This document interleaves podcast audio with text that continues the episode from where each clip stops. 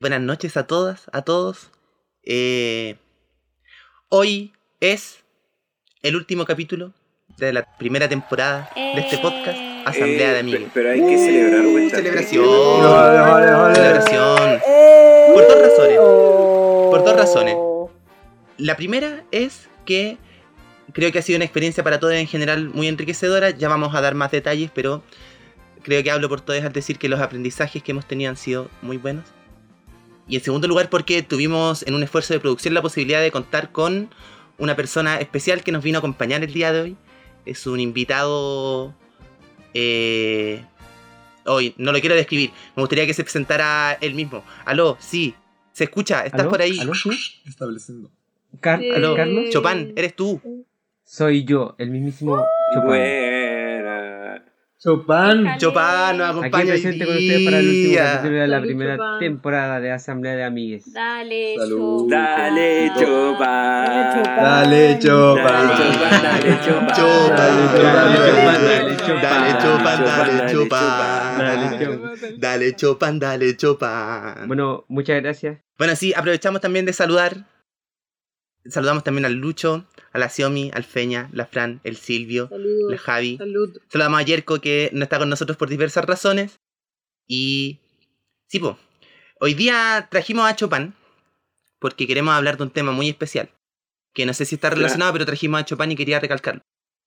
Eh, sí, po, por si acaso. Bueno, para mí es un tremendo honor estar aquí con ustedes, chiquillos.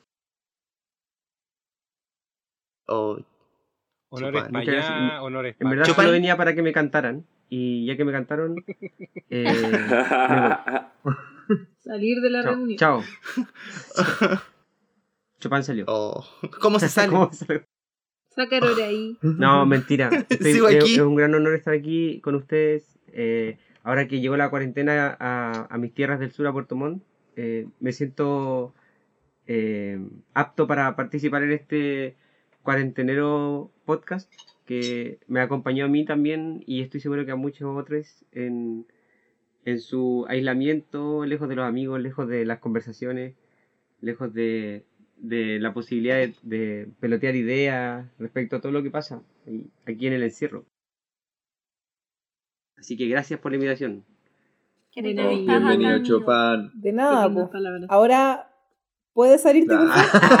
Ah. Oye, jamás, jamás había dimensionado el importante rol político que cumple ¿Cómo se Asamblea de Miguel en esta cuarentena. Gracias, Chopin. Gracias. Sí. Sí, ¿no? Es increíble el, el impacto que ha tenido en los medios y, y la, y la influencia que ha llegado a tener este podcast en la realidad del Chile, lo- Sí. el Chile de hoy. Yo pensé que curarme, curarme y La volarme todos los viernes eh, no estaba aportando en nada a este país y, y a este momento político, pero con tus palabras me doy cuenta que volarme y curarme ha valido la pena completamente toda esta semana. Hermano, ya lo veía ahora con el 10% de la, de la FP, una gran conquista de este podcast. Si, Qué fuera por horrible. Asamblea de Amigues, Que haya caído Mañalich. Asamblea. Nosotros lo Asamblea de Amigues lo nominamos. predijo. Lo predijo. Después de tantas veces nominamos todas inculiable, las po, semanas. obvio que iba a todas caer. las semanas no, nominamos a Mañalich. Estaba Una tras otra. Una tras Sí. Dijimos que lo íbamos a nominar hasta que cayera. Como, como Clotario, que no se cortó Oye, la si- barba hasta si que hubieran- murió, o sea, hasta que cayó la dictadura. Oye, si hubieran sabido que, que pudieran votar a cualquiera, hubieran votado aún así por Mañalis todas las semanas, Sí. en lo inculiable. No hubiésemos puesto a Piñera. Sí.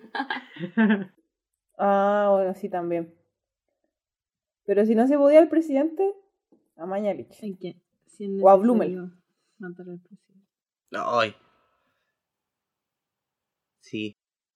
Oye, bueno, Chopin, ¿te puedo hacer una pregunta un poco nada que ver con esto? ¿Qué pasó, Curi?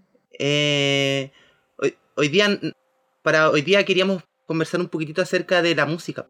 Como, como hemos sentido la experiencia de escuchar la música a lo largo como de nuestras vidas. Entonces quería partir, ya que tú eres nuestra invitada estre- estrella, eh, haciéndote una pregunta muy particular. Pues no sé cuál ha sido tu música durante esta corta cuarentena en tu caso, o durante todo este tiempo de pandemias y de crisis sanitaria. ¿Qué ha sido lo que te ha acompañado ahí? A mí, a mí me gustaría decir que escuché eh, discos enteros o que desempolvé algunos cassettes, pero en realidad lo, lo, lo único que escucho es Lofi. Lofi todo el día. No sé, supongo que, que, que quiero desestimularme o algo, pero lo que, lo que hago es poner lofi. para descansar, para estudiar, para estar, para cocinar. Lofi. Siempre hay uno distinto. El del monito del espacio, el de la niña que está en el computador. No sé, Mm. eso. Ah, ya, pero te parías ahí en, eso- en los distintos. Sí, el de. eh, sí, hay, siempre hay uno u otro. po, ¿cachai? No sé si es Ya. muy básico en realidad. ¿Tenéis como, me- ¿tenéis como favoritos? Como Sí, yo creo que, ver, ya, ya lo un- identificáis así. Sí, pues está el del espacio. el- es el que más escucho yo.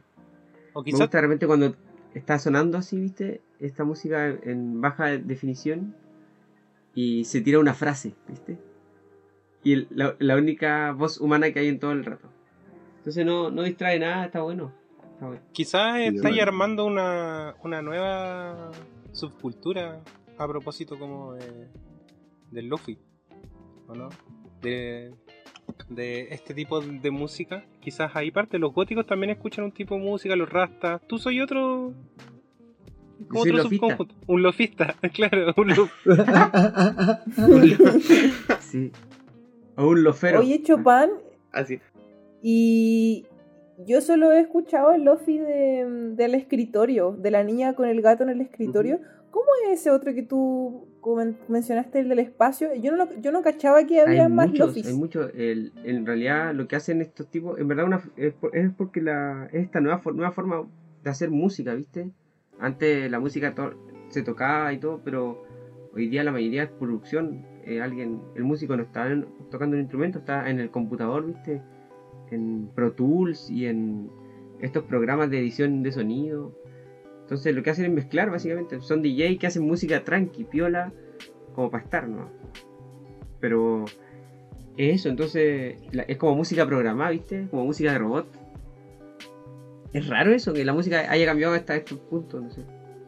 ¿Y usted? Lo brígido, ¿Qué escucháis? lo brígido igual. No, Cualquiera, no, que cualquiera. quería decir algo del Lofi, Que pero. alguien nos saque No. Pero dale nomás. por favor. No, porque el- dale. Lo más. Sonó como un peo, de hecho. Vamos a poner esa canción de sopa de caracol.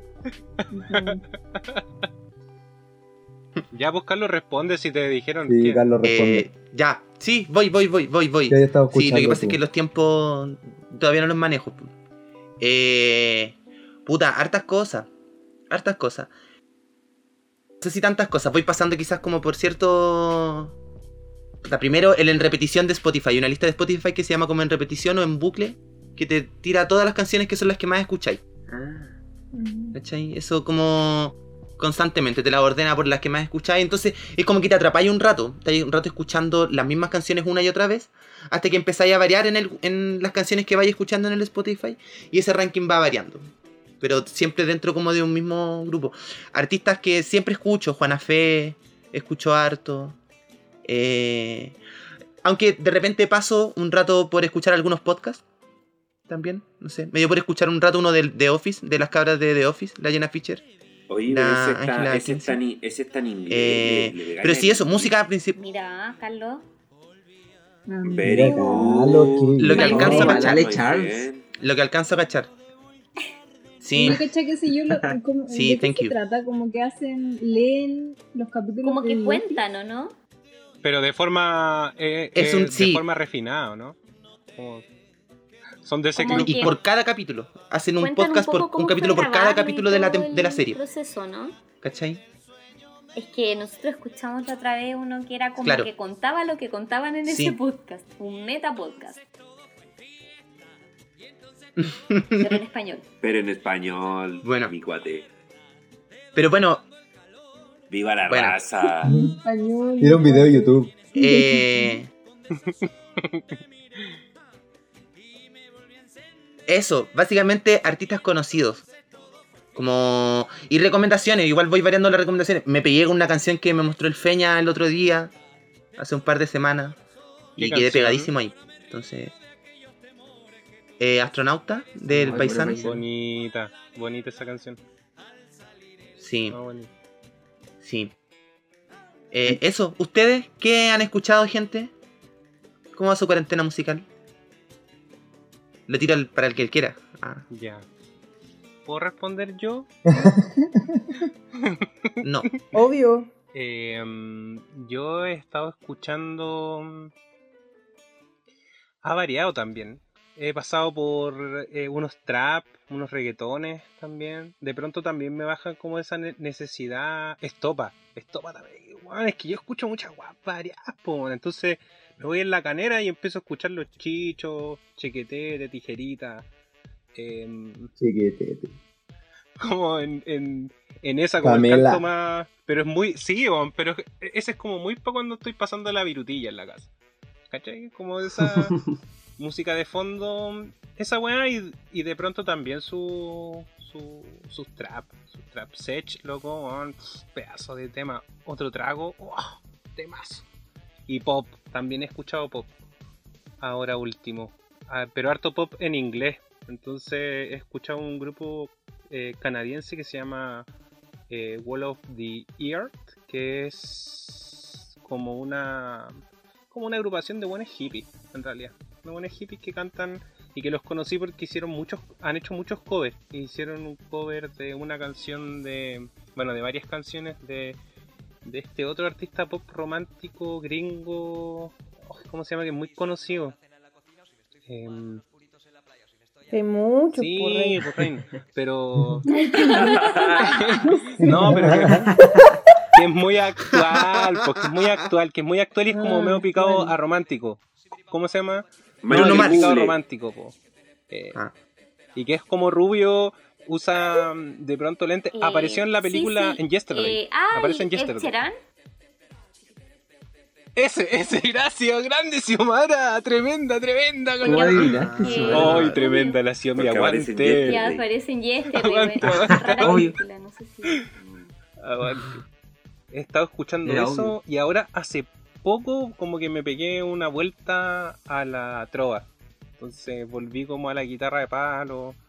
Eh, y ahí como un- al lamento también, pero desde, desde el sonido más Como el lamento boliviano. Y Mata Hembra, también he escuchado a ella. Así que si alguien, Uf. En todas las versiones. si a alguien le gusta la, la, la musiquita mea punky eh, acústica, Mata Hembra está, está bonita.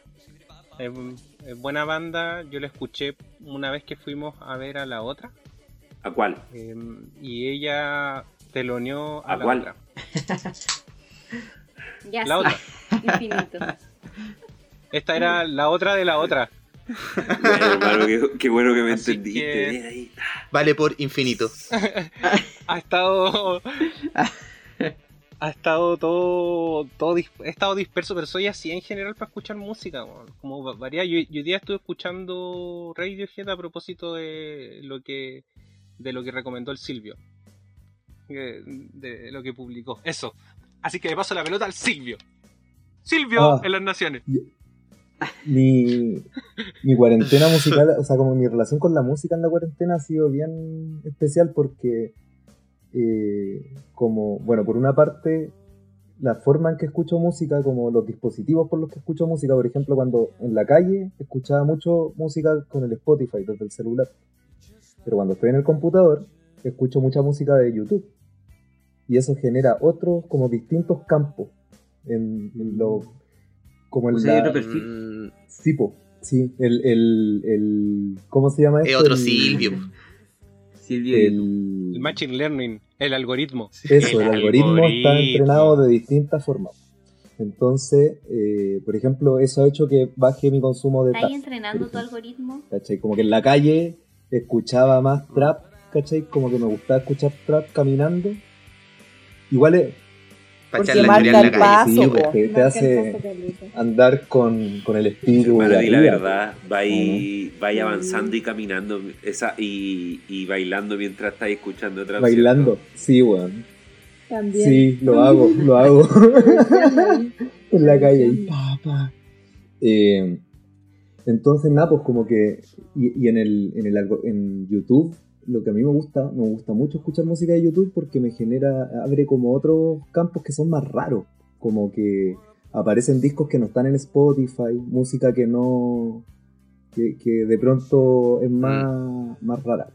Y en ese sentido, claro, y aparecen, por ejemplo, los, los Lofi que, que mencionaba, el Chopin, que yo también de repente los consumo. Sí. Eh, u otras cosas que de repente, no sé, pues hace poco se me abrió un mundo como de música japonesa de los 70, ponte tú. Como cantantes tipo, weón, Cecilia, ¿cachai? Japonesa, eh, y que son en la cagada, la cagada, que es como eh, Tarantino Kill Bill ocupa alguna de esas músicas, por ejemplo. Y son, weón, ahí la... Sí, yo tengo unos amigos muy otaku eh, que, weón, así años rayan con esa, con esa y hay música. un mundo. Y, y esa weá te lleva como al rock progresivo de los japoneses. Y como son japoneses los culiados en todas las weas, la raja, weón. Así como terrible, como pulcramente, weón. Pico. Muy buena música. Y, y por otro lado, también me pasa que he estado, eh, antes de, de que empezara todo esto, como a mediados del año pasado, empecé a tocar guitarra.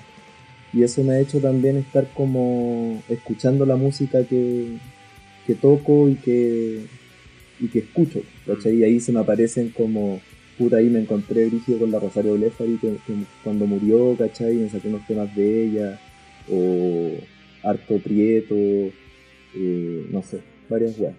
Eh, y nada, me estaba pensando como en las cosas que he escuchado en el, como en el tiempo y claro, por ejemplo también a, a- a propósito de los conciertos que estuvo sacando Radiohead, escuché caleta Radiohead al principio de la cuarentena. para trabajar me pongo a escuchar cumbia villera, ¿cachai? Como que también soy bien omnívoro para escuchar weas, po. Eh, ¿Qué más he escuchado? Me escuché los discos nuevos del Pablito. Eso es como lo más que, de trap que he escuchado. Tan bueno, tan maldito. El Chichi Club, el que sacó con el Young Beef, está, está de las ciudades góticas. Pura falopa y maldad. El Chichi Plus. Eh, eso, Los chichigotan. eso. Y no sé, también me, encon- me reencontré, por ejemplo, con Pink Floyd. A propósito que también una weá que pasó en cuarentena que Pink Floyd empezó como a, a publicar weá en YouTube. Eh, El Libat weón, Pompeyo, ¿no? oh, Lo liberaron un la rato. raja esa weá. Entonces fue bacán como encontrarse de repente con, música como... También fue un periodo como para recordar música que de repente no, no escuchaba tanto en el día a día agitado, como con más calma. Y yo me pregunto, ¿qué ha estado escuchando la Javi en este último tiempo? Javier, tú que estás mirando ahí al horizonte de la cámara. Eh, eh, uy. A ver, Uy, quizás voy a ir como de, de lo más actual a- y a medida que vaya haciendo como memoria me voy a ir acordando como por ejemplo de lo que estaba escuchando en mayo, en junio. Ya, eh, creo que ahora últimamente, por ejemplo, he estado escuchando harto los fabulosos Cadillacs. Bueno, Eh, a propósito, como para darme energía para los días. Eh, por ejemplo, el miércoles hice el aseo y puse Bad Bunny. Y, y hace meses que no escuchaba reggaetón, po. Porque creo que en la, en la cuarentena me he puesto a escuchar mucha música que mm, escuchaba como, no sé, como hace 8 años atrás, 10 años atrás, mucho como la música que fui descubriendo en ese tiempo y que también como gracias a esa música eh, como que reafirmé digamos como mi especie como de melomanía.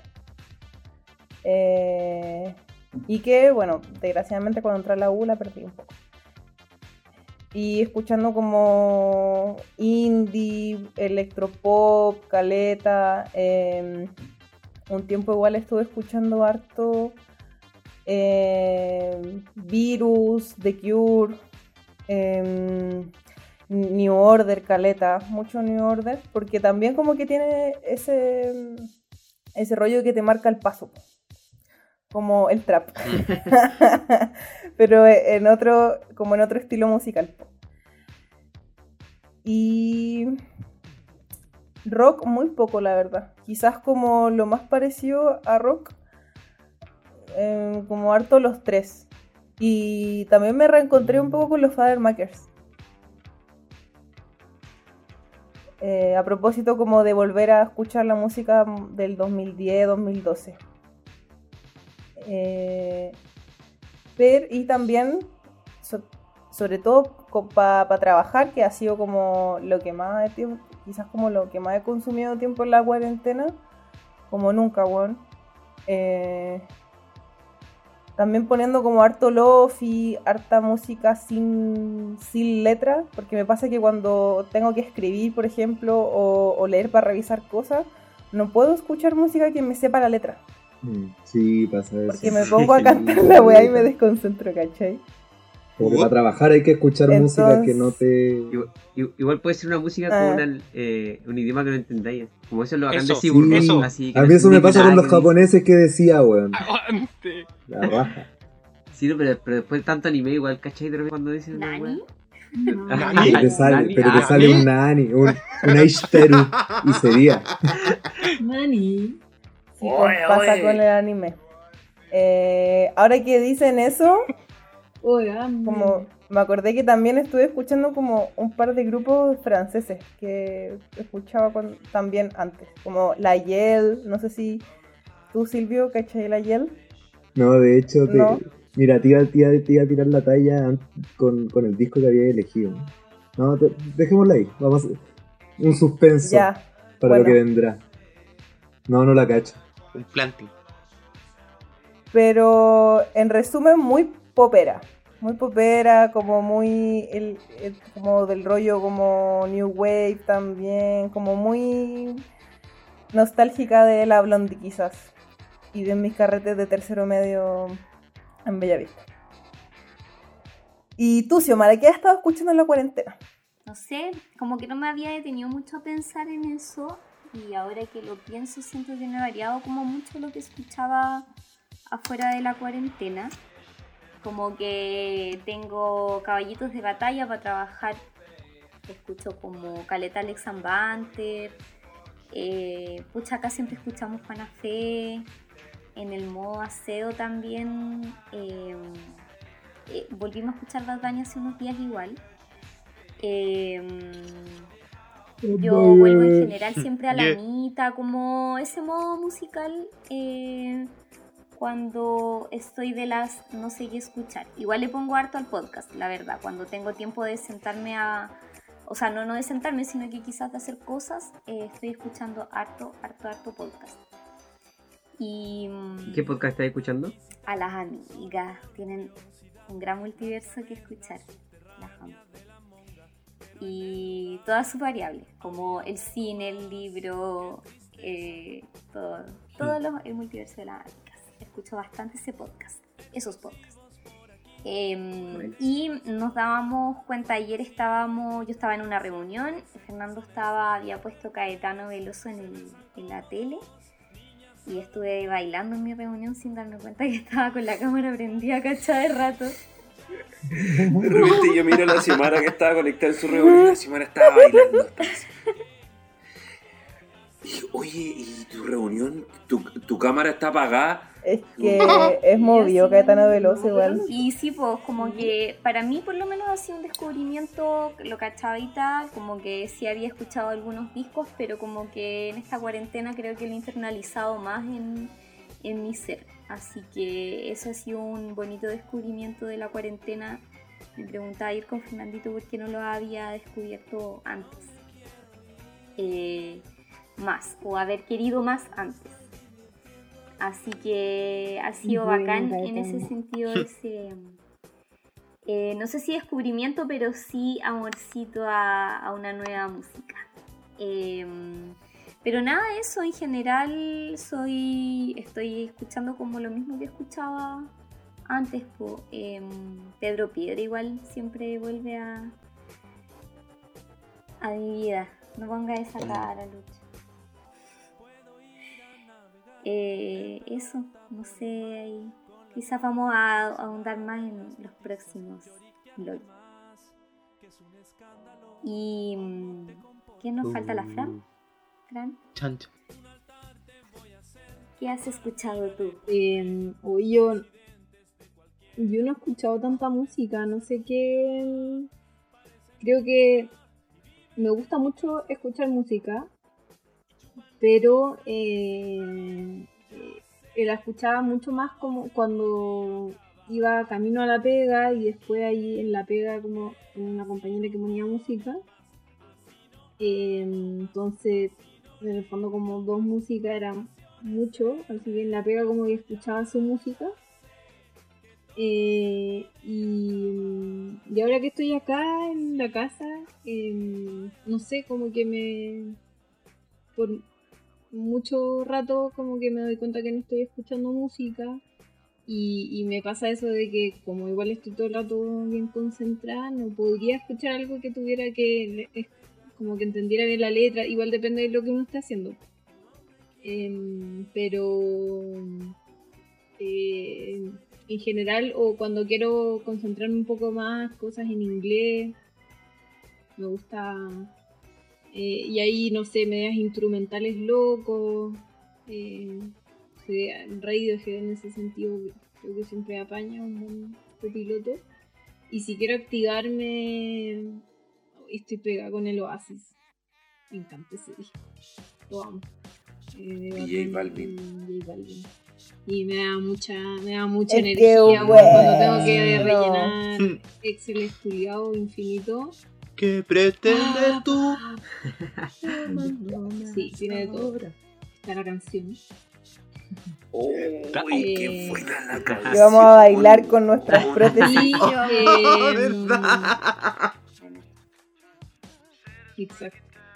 Así que nada, eso, pero en realidad no, no, no estaba escuchando tanta música como sola, porque además estamos acá en la casa, con, Silvio también escucha harta música, o sea, escuchamos juntos, y, y todas esas referencias de Pompeya, lo, como ver música en conciertos ha sido muy bacán, eso sí, como una de las cosas de, claro, de, Mm. de, de Como la compramos cuarentena. una tele, que no teníamos tele. Sí, como que ahora consumimos tele por los oídos y los ojos. Los videos culiados de. ¿Verdad que ustedes no tenían tele? Los videos de. El, ¿De gorilas? de gorilas. Todos buenos esos videos. Todo bueno, bueno. qué weá. Sí, y todos Y bueno, el un otro día con- hicimos. la otra vez escuchamos un concierto de Glastonbury de gorilas. Buena. Son súper buenos los conciertos de. Sí, Pasa que cuando uno tiene la parte Sí, visual, empieza a apreciar la música de otra manera. Como tanto Sí. los videoclips como Sí, los conciertos en vivo, como que es otra onda. Sí. otra onda. Sí, es palpico. Los videoclips, eso como que te le cayó. Ah, Sí, Sí, el la- Sí. Sí. Sí. gigante de la música llamaban, llamaban, bueno, todavía existen las grandes discográficas, pero ya igual Sí, pues y los videoclips son videos. todavía Y ahora es sí. distinto la forma en la que pasa todo. Igual ahora son como mini historias o unas weas que son como películas casi. Ha cambiado caleta la industria de la música. Llegaremos a ello. Fernando, Eh, amigo, Fernando. perdón, perdón, estaba un poco desorientado, estaba pensando mucho en... amigo, lo que decía, veía. lo siento. Perdón. Oye, cacha que a mí, yo fui ayer y hoy día a Santiago de nuevo en micro, no andaba en micro desde marzo. Y mm, como no andaba en micro desde marzo, eh, ha- había dejado de escuchar música con audífonos. Y, y me volví a reencontrar a escuchar música con audífonos ayer y, y hoy día, y es bacán. No es que no me guste escuchar música en el parlante, de hecho acá en la casa tenemos un parlante igual, suena a la raja. Todo bueno. Eh, Todo bueno. ¿Cuántos bailes Lo con ese conocemos. parlante? Pero eh, escucharlo con audífono a, a mí me produce otras cosas. luz, Eh, como que lo- logro, logro percatarme de otros detalles. eh, y además, como en general, citando a, a, a- un weón que me gusta mucho, el Kevin Johansen, eh, yo igual me siento como un poco un desgenerado musical. Eh, como que me gustan muchos géneros de música. Entonces, las playlists de repente corren. Por ejemplo, tengo una playlist que me, que me he hecho con música tranqui. Así la califico, como música viola, para estar escuchando como mientras estáis haciendo algo en la casa. Puede ser aseo, puede ser cocinar, puede ser carreteando. Y mm, canción que, canción que escucho, la meto en esa playlist. Canción que escucho que me gusta, ah, oye, qué buena la canción, la meto en la playlist. Y después la- cuando escucho esa playlist la pongo en aleatoria. Hermano, Claro. son Una, pero distintas playlists, Mm. así como, como dijo la Fran, con- o, o aún más específico, así como una No, no, no, amor, hermano, es- es una- el es- es otra una para grande. caminar, o Es una para el amor Este bueno es, su Ah, propio algori- es su propio algoritmo. No necesita que YouTube le Soy mi recomiende. propio Pon- algoritmo. Pone su playlist y escucha esa claro, mierda. se él acabó. es su soy algoritmo. De música tranqui. Insisto, no voy a colocar un pan rock en esa playlist. ¿Y qué hay en esa lista, amigo? ¿Algunos temas? un ¿Cuál es- ejemplo. ¿Qué, qué, qué Eh, música tranquila? puta, Sí, hay un par temas de ejemplos. Jorge González. Está Chopin. Eh, hay, harto, hay hartos temas de Fito, hay hartos temas de Charlie, eh, hay hartos temas en inglés de, de Magic Numbers, de Yo la tengo, eh, de Belan Sebastian. eh, Ah, hay harto, bonito, hay harto chileno igual, hay harto Jepe, hay harta Alex Banter, hay harta Javier Amena. eh, Ah, vos, esa es tu playlist para estar piola. es la playlist para estar piola, vos, ¿viste? No. ¿Viste? Me quedó claro. Y es gigante, dura Mm, 43 Porque además es gigante, ¿o no?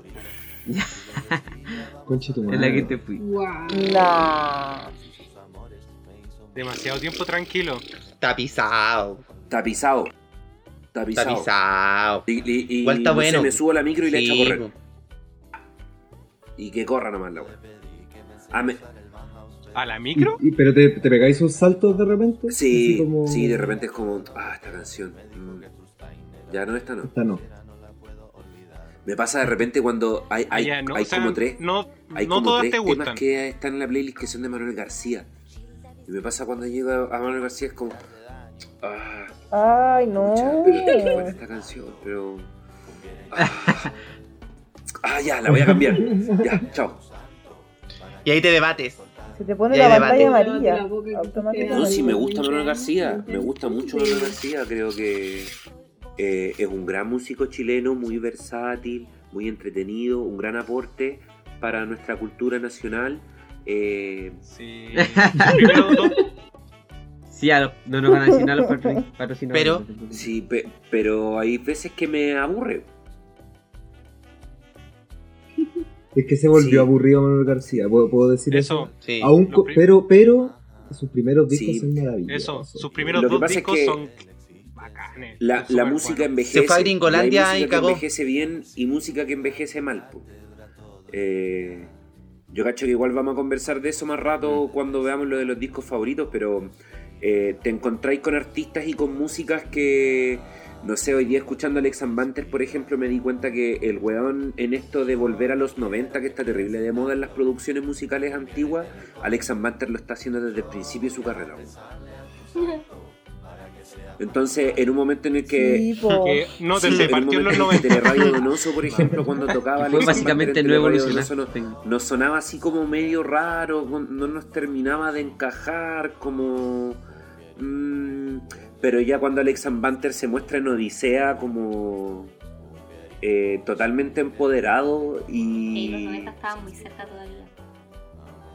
Ahí Sí, explota todo. y, y- y Con los colores son de los 90, su el- estética el de los disco de 90, Odisea es muy videos son de los bueno. 90.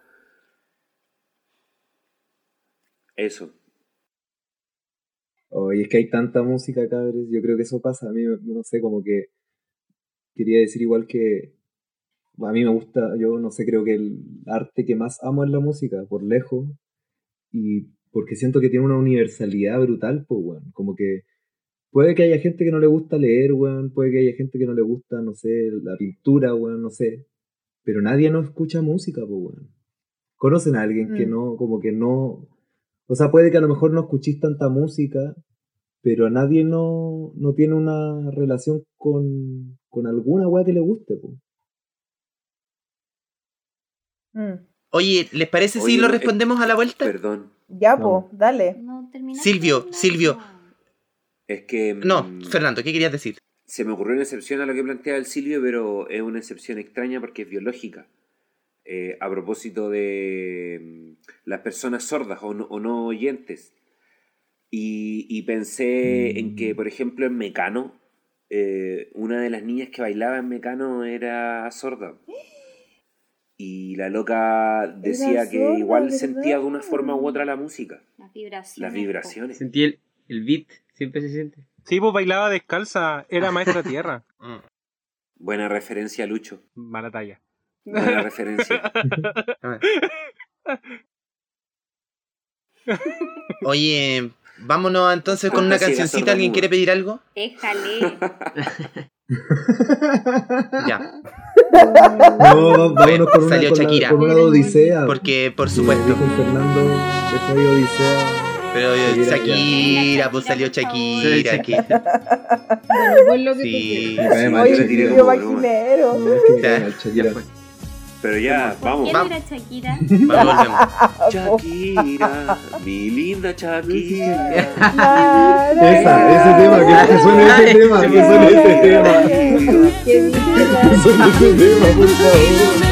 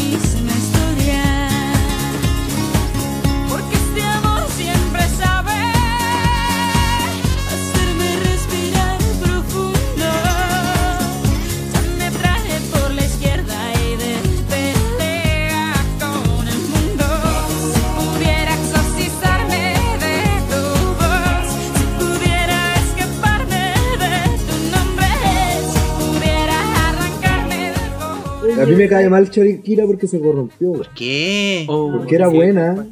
Porque era buena y se transformó en cualquier No. cosa. por el- En cualquier No. Ah, cosa. pero Sí. Weón. Silvio. Yo quiero- ¿Qué ca- a ver, ¿qué canción de Shakira? ¿Qué canción de Shakira? que ha cantado en un mundial. ¿Qué canción de Shakira es recordable de los últimos tres años? Tres La años. bicicleta, po, amigo, ahí con Carlos Vive. Yo Oye, Carlito la su bicicleta. Alto hit, amigo. No sé. Y ojo que Loca. fue, Loca. fue Yo soy loca Ya, ya, como ya, pero esa es como del loca. 2010, que para que son, para Esa que es como más, de hace 10 años. Está bien. para Pero los que son más bicicleta, científicos o más estudiosos de todo el tema, yo creo que podrían hacer podrían comprobar el efecto que tiene esa canción de Shakira, la bicicleta con Carlos Vive y los kilómetros construidos de ciclovía en los distintos países donde más se escuchó. La propongo como Aguante, aguante. lo propongo ahí para gente que sea más, explora- más exploradora, ¿cachai? En términos Lucho, si la no existe, está destinado, estás destinado a hacerlo. ¿Qué significa eso? Es que yo tengo tantas ideas, amigo. El gusto de correlacionar No me cosas. cabe ninguna más. No, la voy a anotar igual. En mi lista de cosas pendientes. Varios efectos tengo en la cabeza. ¿cachai? Oye, Hay otro que está notable, pues que es de la película El Joker. Nah, sorry por intu- eh, El Joker y el 18 de octubre. Ojo, cabrón. Oh. El Joker. Eso, ya, ya- El ya- eso ya Joker existe.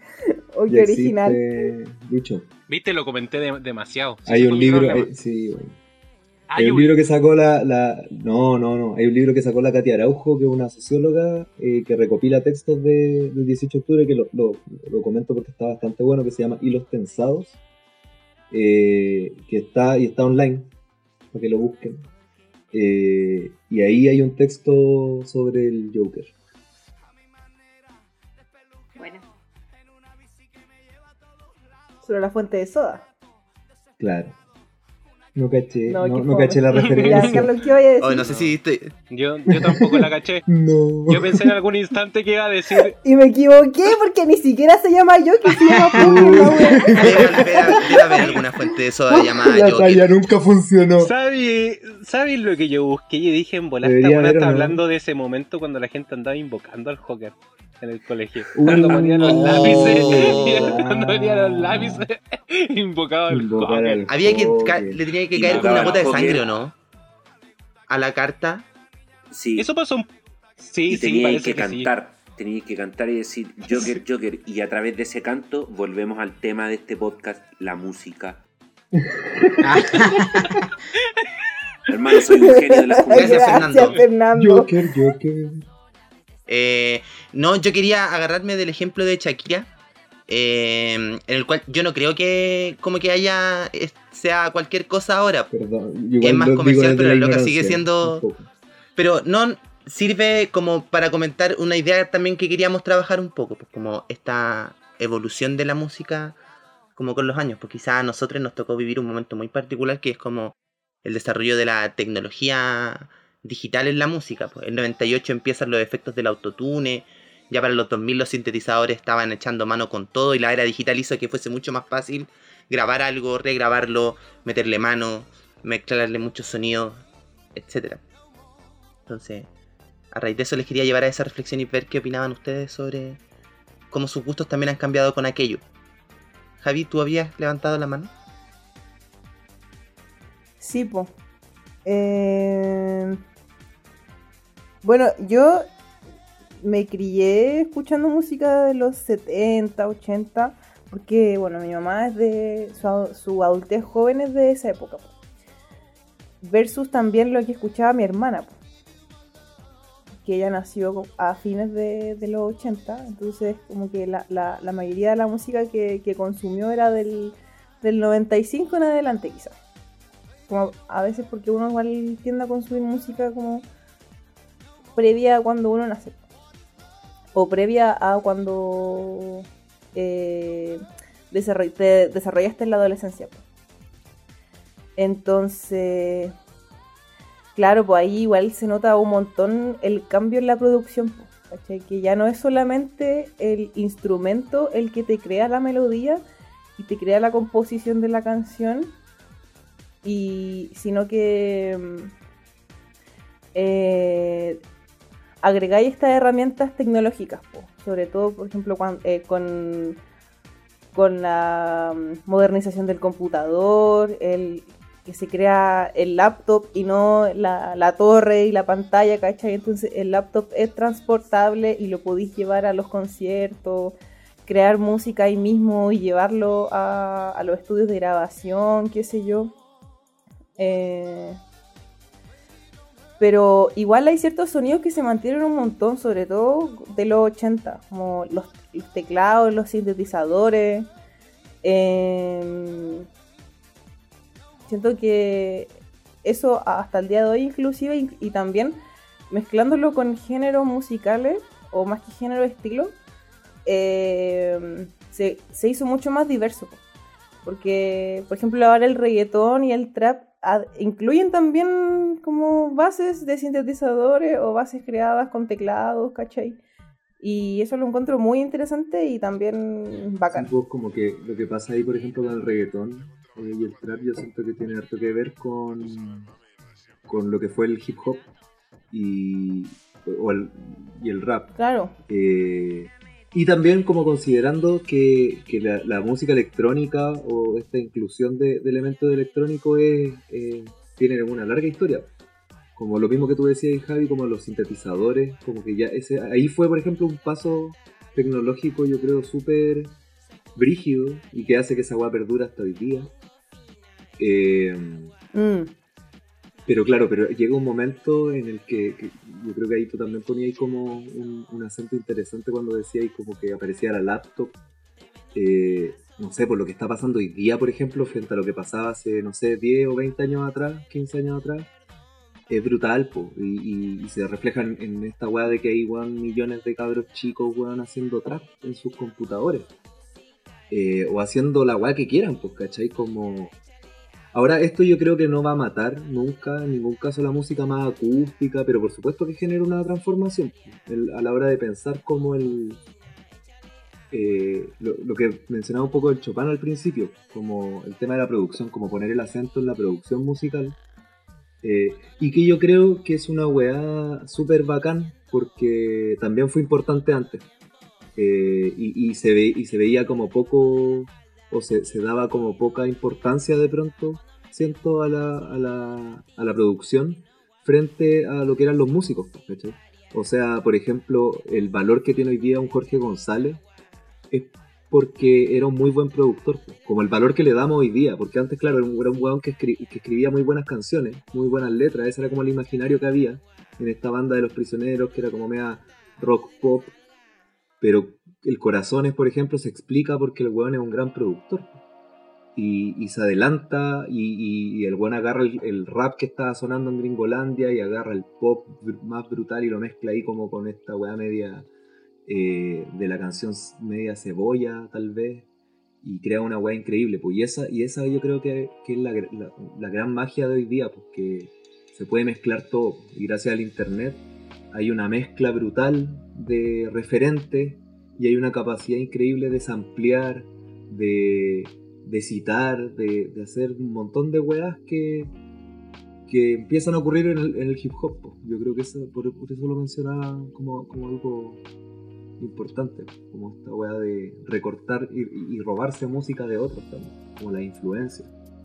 Y desprejuiciada, ¿cachai? Como haciendo música de la música.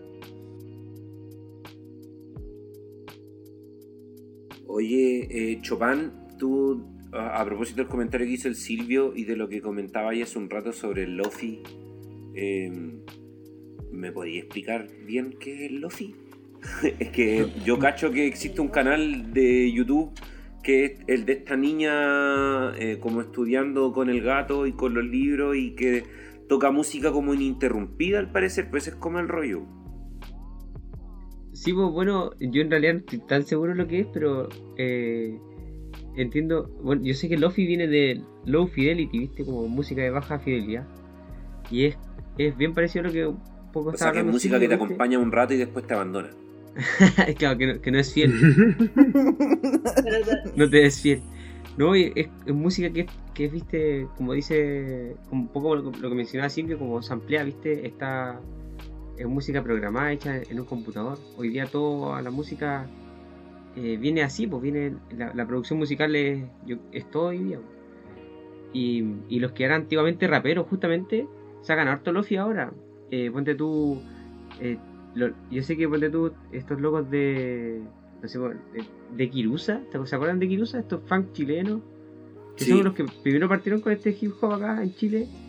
Eh, Todo el mundo dice que yo soy el más Chopin. Chopin, Chopin. Chopin, Chopin. Chopin. Chopin. Sí, esa canción. Eso, ¿Qué estos me locos hicieron? que me hicieron a mí, pues claro. Eh, Estos tipos. Al fin se dijo. estos Yo eran- los eran hice a de- ellos. De, de, de esto, pues, de la producción musical, pues si, si al final va, va por ahí. pues, y, Mm. no sé, pues, este, el mismo Will Smith también sacó la otra vez un Lofi eh, como haciendo base al final, pues si al final es armar ritmo y hacer música como para acompañar, ¿viste? Eh, Will Smith, el actor. el sí, pues, el actor. Pero el, que el loco Sí. también eh, estaba haciendo. Esta, que también estuvo bien metido en el rap en su inicio, ¿viste? Al principio del rap. Del po. rap. Sí. De hecho, él, él rapeaba en la canción principal de la película de Hombres de Negro. Y tenía unos beats que se hicieron bien, bien famosos. Unos tu, tu cha, tu, tu, tu cha, tu, tu cha, tu. Ese tipo, weá, como. un poco lo que decía también Silvio, pues este, este rock así como medio de, los- de los prisioneros, ¿cachai? Que de repente. ¿Tú cachai? Que es una mesa la que está haciendo la- las baterías, po. Eh, Batería electrónica La batería desde el de- segundo disco al toque, así. sí, cambió todo. Y hoy día es así, po. Los, Sonidos los- como la del perro. Y el del perro. Sí, tecla. Esa hueá esa hueá es un, es un, es un sinte. Un cinte, claro. Todo eso era electrónico. No, no, no, no llevaban un perro al escenario. aunque todos lo, aunque todos ustedes pensaran así, ¿no? Sería bacán. Oh, Oye, a mí me gustaría agregar una cosita del- sobre el Lofi. Que, claro, como que ahí, o sea, yo creo que hay que distinguir como dos weas, pues como que el, el Lofi hip hop, y esto es súper como, a, a propósito de lo que decía un poco el Lucho de ser como una contracultura, eh, es como una wea en sí misma que se hizo muy popular con estos videos de YouTube, el loop de esta niña estudiando, o como decía el Chopin, un mono en el espacio, o puede ser un mono mirando el horizonte, o cualquier wea, que está todo el rato, como no sé, haciéndose de día y de noche, o lo que sea. Y lo brígido es que son mucha gente que está haciendo bases en esta lógica, subiendo sus músicas, weón. Mucha gente Sí. así todo el tiempo, todo el tiempo. eh, y son bases muy sencillas. eh, y que ocupan, claro, esto del low fidelity es que ocupan como elementos para ampliar que suenan como mal grabados, Sí, como una o nostalgia. como grabados desde otro espacio, y que esa weá tiene también su, su, su ala en la música, como en otro tipo de música que realmente estaba grabada con bajo presupuesto, pues como es el caso del Daniel Johnson, eh, o los primeros discos del Maxi Prieto, que es un músico argentino que me gusta harto. Eh, que los locos graban en grabadoras de mierda la guitarra y la voz y eso le da un sonido distinto a la web. Y pasa también que hay otro elemento importante yo creo considerar como en esta música nueva que explica también un poco el fenómeno del lofi que es cómo se crea un género como el vaporwave. No sé si han escuchado de esa wea. No. No. Que hay un disco muy Sí. famoso que se llama Macintosh algo, no, Mac- Macintosh Plus, Macintosh Plus, no sé si el nombre de la banda o del disco, que básicamente hicieron un disco el de, la banda. Bueno, Oye, ¿y quién es el cantante Steve Jobs? Sorry. claro. Eh, que- Bill Gates. Hicieron un disco eh, sampleando música vieja que estaba mal grabada y generándole como un sonido como medio medio como brrr, ¿cachai? Como, como alen- ralentizando weá y eso generó y, y ahí hay una pregunta brigia para algunos músicos por ejemplo o gente que de repente se pregunta cosas como ¿es válido el, el autotune? Esa weá es música original si está como todo, son como samples de canciones completas que están como retocadas. Ni siquiera es como hip hop donde pescan pedazos para hacer un gesto, sino son como canciones completas, ponte tú, que le hacen como las trastocan. No sé, lo dejo ahí como pregunta. ¿Es música? Yo, yo, yo ¿El creo que sí es música, porque al Yo final el, músico no es el que está cantando, sino el que está haciendo la, produ- la postproducción, ¿viste? O la producción instantánea, ¿viste? Que el autotune lo hacen en el momento. Eh, que ahí que está el DJ, básicamente. Si el DJ no es el que pone la playlist, ¿cachai? No, no, perdón, Fernando, pero eh, no, no basta con hacer una playlist. De repente mezclar la, la música de acá para allá es lo que hace y, y lo como dice el, el Silvio, como darle este efecto. po. Yo eh, eso quería mencionar en realidad, eh, justo eso, como que el- hoy día la música está orientada en eso, pues en la producción. Si tú hablas con los jóvenes, no, no están ni ahí con agarrar un instrumento y tocar, po. están más, más interesados en sentarse en el compu y, y ponerle tecla a la cuestión. Con los jóvenes. No, yo digo, me refiero a los, a los, a los cabrones del colegio, ¿cachai? A los secundarios, a ellos. po. A los verdaderos Jóvenes, Jóvenes, jóvenes. Jóvenes, Barça. A los Lolo, la. Lola. Yo tengo la mansa frente, ¿cachai? Leleles. Sorry, sorry cabres, pero estamos cada vez más lejos de la juventud. Sí. No hemos dejado de serlo, pero estamos cada No, día no más sé lejos. ustedes. Yo me acuerdo Igual los parámetros de la juventud se siguen acercando a nosotros, a pesar de que nosotros nos vamos alejando, la juventud sigue creciendo, ¿no? Ahora eres joven hasta más viejo. Sí, yo me acuerdo claramente. nos 35 horas. juntamos- Eso tiene que ver porque nos relacionamos con pura gente de nuestra generación. Cuando te relacionas Pero yo con creo que gente nuestra es más chica, generación- te das cuenta que nuestra generación debe ser- culiados. Con respeto. Yo creo que nuestra generación debe ser siempre joven. Apruebo. A propósito de que somos los primeros que cachamos esta bola brígido del internet y la wea. O sea, las otras generaciones que siguen vivas también, pero como que nosotros lo experimentamos siendo chicos y fue como. Decimos como a la par. dentro de la wea, po. ¿O no? Nosotros No crecimos tanto como los jóvenes a internet. los que se refería el Chopin, que ahí ya se está todo yendo ahí a no sé a dónde. Pero. Hermano, fuiste a un festival de trap. Eres Sí. joven. Sí. Ah, verdad. Lo pasamos la zorra. Yo creo que mucho mejor que mucha de la gente que estaba ahí. Y todos bailamos caletas. Solo nos sentamos en Bueno. Y todo el mundo iba a ver a Trefquila y nosotros como sentados. Hoy la wea. Pero vacilando a ver el regal. ¿Qué pasa?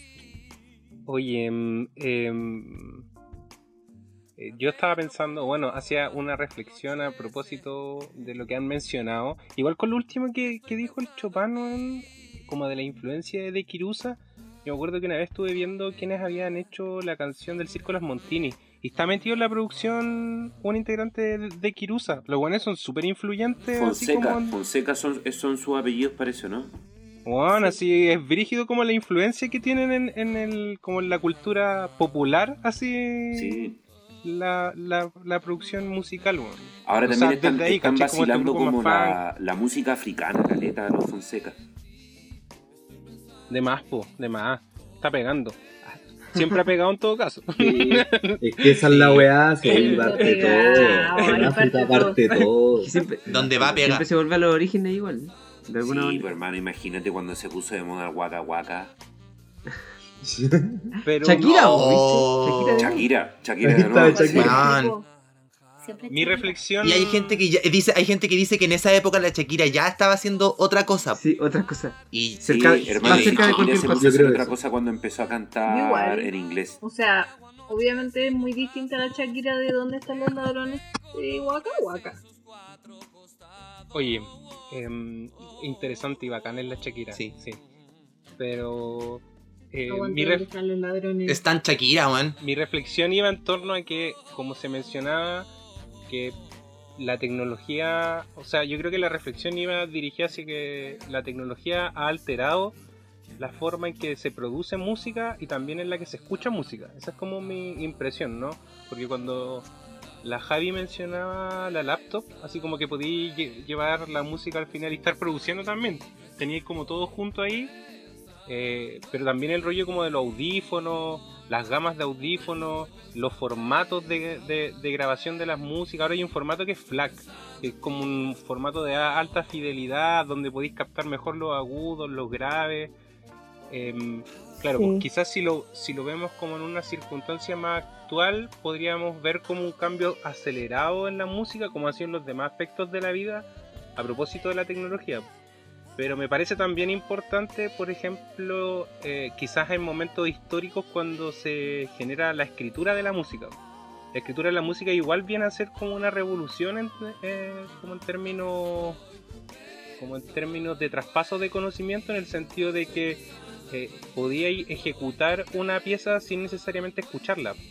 Y fue como un anteriormente anterior a eso para poder ejecutar cualquier canto por ejemplo que ahí es donde nace la, la- la- la escritura de la música tenía que haber estado en alguna misa y haber escuchado a los buenos cantando ¿cachai? o quizás el traspaso más popular que tenía que ver con la experiencia misma de la música pues, ligar el rito li- li- ligada como a, a- al como a esta conexión claro a la fiesta al carnaval A la jarana. o a la conexión con lo sagrado, igual, o sea, Sí. Abre tu jardín, abre, Abre tu jardín, traigo una buena noticia. La... Había monasterios católicos en... Creo que eran los San Bernardinos principalmente, que en los patios, en las columnas de... Como que rodeaban a los patios, tenían escrituras que era música. Que los monjes cuando iban paseando por los, por los pasillos, iban haciendo sonar esa música. Y era como para hacer una conexión particular con, con Dios, no sé cu- cuál, cuál era la bola. entonces ya ahí hay un cambio claro. que es súper significativo, po, un cambio tec- como Mm. tecnológico, ¿cachai? Porque incluye técnica, el- el- Mm. la escritura en la música. Y que posterior a, a eso, bueno, y una chorrocienta cantidad de canciones y años que pasan, lle- llegáis como al, a, a esta especie de futuro eh, más digital, donde se empieza como que ya la expertise en términos de ejecución del instrumento mismo pasa a segundo plano. O, sea, y, es- y yo creo que en lo que lo podemos ver, así como echando una mirada general a la producción musical del siglo XX y principios del siglo XXI, en la de- desaparición de la guitarra en el pop. Así como la, la, la, guitarra tuvo presencia mucho rato en el rock, bueno, en, en- las producciones musicales en general. Y viene a desaparecer en, la- en las producciones más actuales porque, eh, claro, hay otras formas de comenzar a generar eh, eh, el- el acompañamiento y por otro lado tampoco es tan necesario como exponer la, la expertise en la técnica, sino más bien en la postproducción. Pues yo creo que ahora como que el gran brillo o, la, como la gran inteligencia, ¿cachai? De la música en sí misma está en, la, en, en esa producción y postproducción, pues donde indistintamente si Giordano, el niñito que canta trap, que cuando lo escucháis sin autotune, eh, suena pésimo, ¿cachai? Pero después cuando escucháis el tema, eh, y, y- y- y ya cuando pasa todos los filtros, la base se escucha maravillosa, ¿cachai? Hay un gesto que es importante. Pablito po. igual suena pésimo en vivo. Sí, o sea, y los traperos en general como que no son... Sí, eh, No, sí. son, no, no es una experticia No. en, en- en- términos de técnica vocal, ca- ¿cachai? Pero si técnica de Em, producción. sí, Eso, la, Eso, la, la música, este tipo de música en particular que tiene todo este proceso de, de postproducción, has- le ha hecho perder un poco sentido a esta música de esta nueva generación, a los conciertos en vivo. ¿No, ¿No sienten que ha pasado eso un poco? Pero, pero, Sí, o sea, no es la misma experiencia ahora. Eso, eso ya ocurría, no está ocurriendo, no es algo nuevo. Eh, El, el trap lo toma y, y- y a lo mejor lo hace suyo muy fácilmente. Pero Enrique Iglesias hace eso hace mucho tiempo. Paulina Rubio hace eso hace mucho tiempo. En, Weón, Paulina en- en Rubio, de hecho me Unidos- acordé de ella. En Estados Unidos lo hizo cura al Milli escenario. Vanilli, Milli Vanilli y los weones ganaron hasta Grammys, po, weón. Eh, y los locos no Ya, cantaban. pero lo perdieron a raíz de. Sí, pues, de- Claro, pero, pero lo que dice. lo, lo de Milli Vanilli, Vanilli era más brígido todavía porque no era solo que arreglaran su voz con autotune, sino que además eran otras personas las que cantaban. Ya. Ni siquiera Sí. eh, eran otras personas las que componían, no eran ellos. Y ellos declaraban que eran ellos. Oh. Eh, Pero igual es como una Claro, una pero- pero lo si que dice- no sé, Como como- Chichi Peralta. Pero lo que dice el Carlos igual tiene que ver, yo creo, como con, con las, los conciertos, ¿cachai? Como la experiencia de los jóvenes yendo al concierto, creo, no sé, a propósito de que eh, recién mencionaban que nosotros fuimos al, al Trap Fest. Y, y en ese caso, por ejemplo, se notaba mucho la, como que no era un concierto como real, no sé, weón, como que de verdad habían como eh, momentos en los que no había mu- mucha música en vivo, ¿cachai?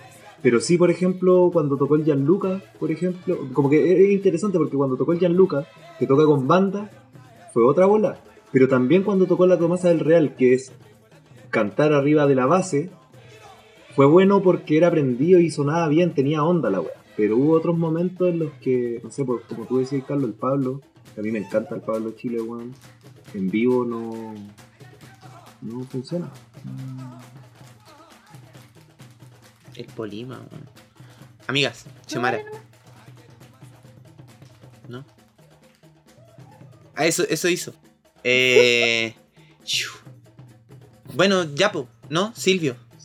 Es que, gente, me están, me están haciendo gestos aquí. Yo no sé cómo transparentar estos gestos para la gente, para la gente que está escuchando el podcast. estoy, Ahí Fernando se toca la muñeca. hay gente que se ríe. reloj porque te quería preguntar si es que Ya, habías visto la hora que es.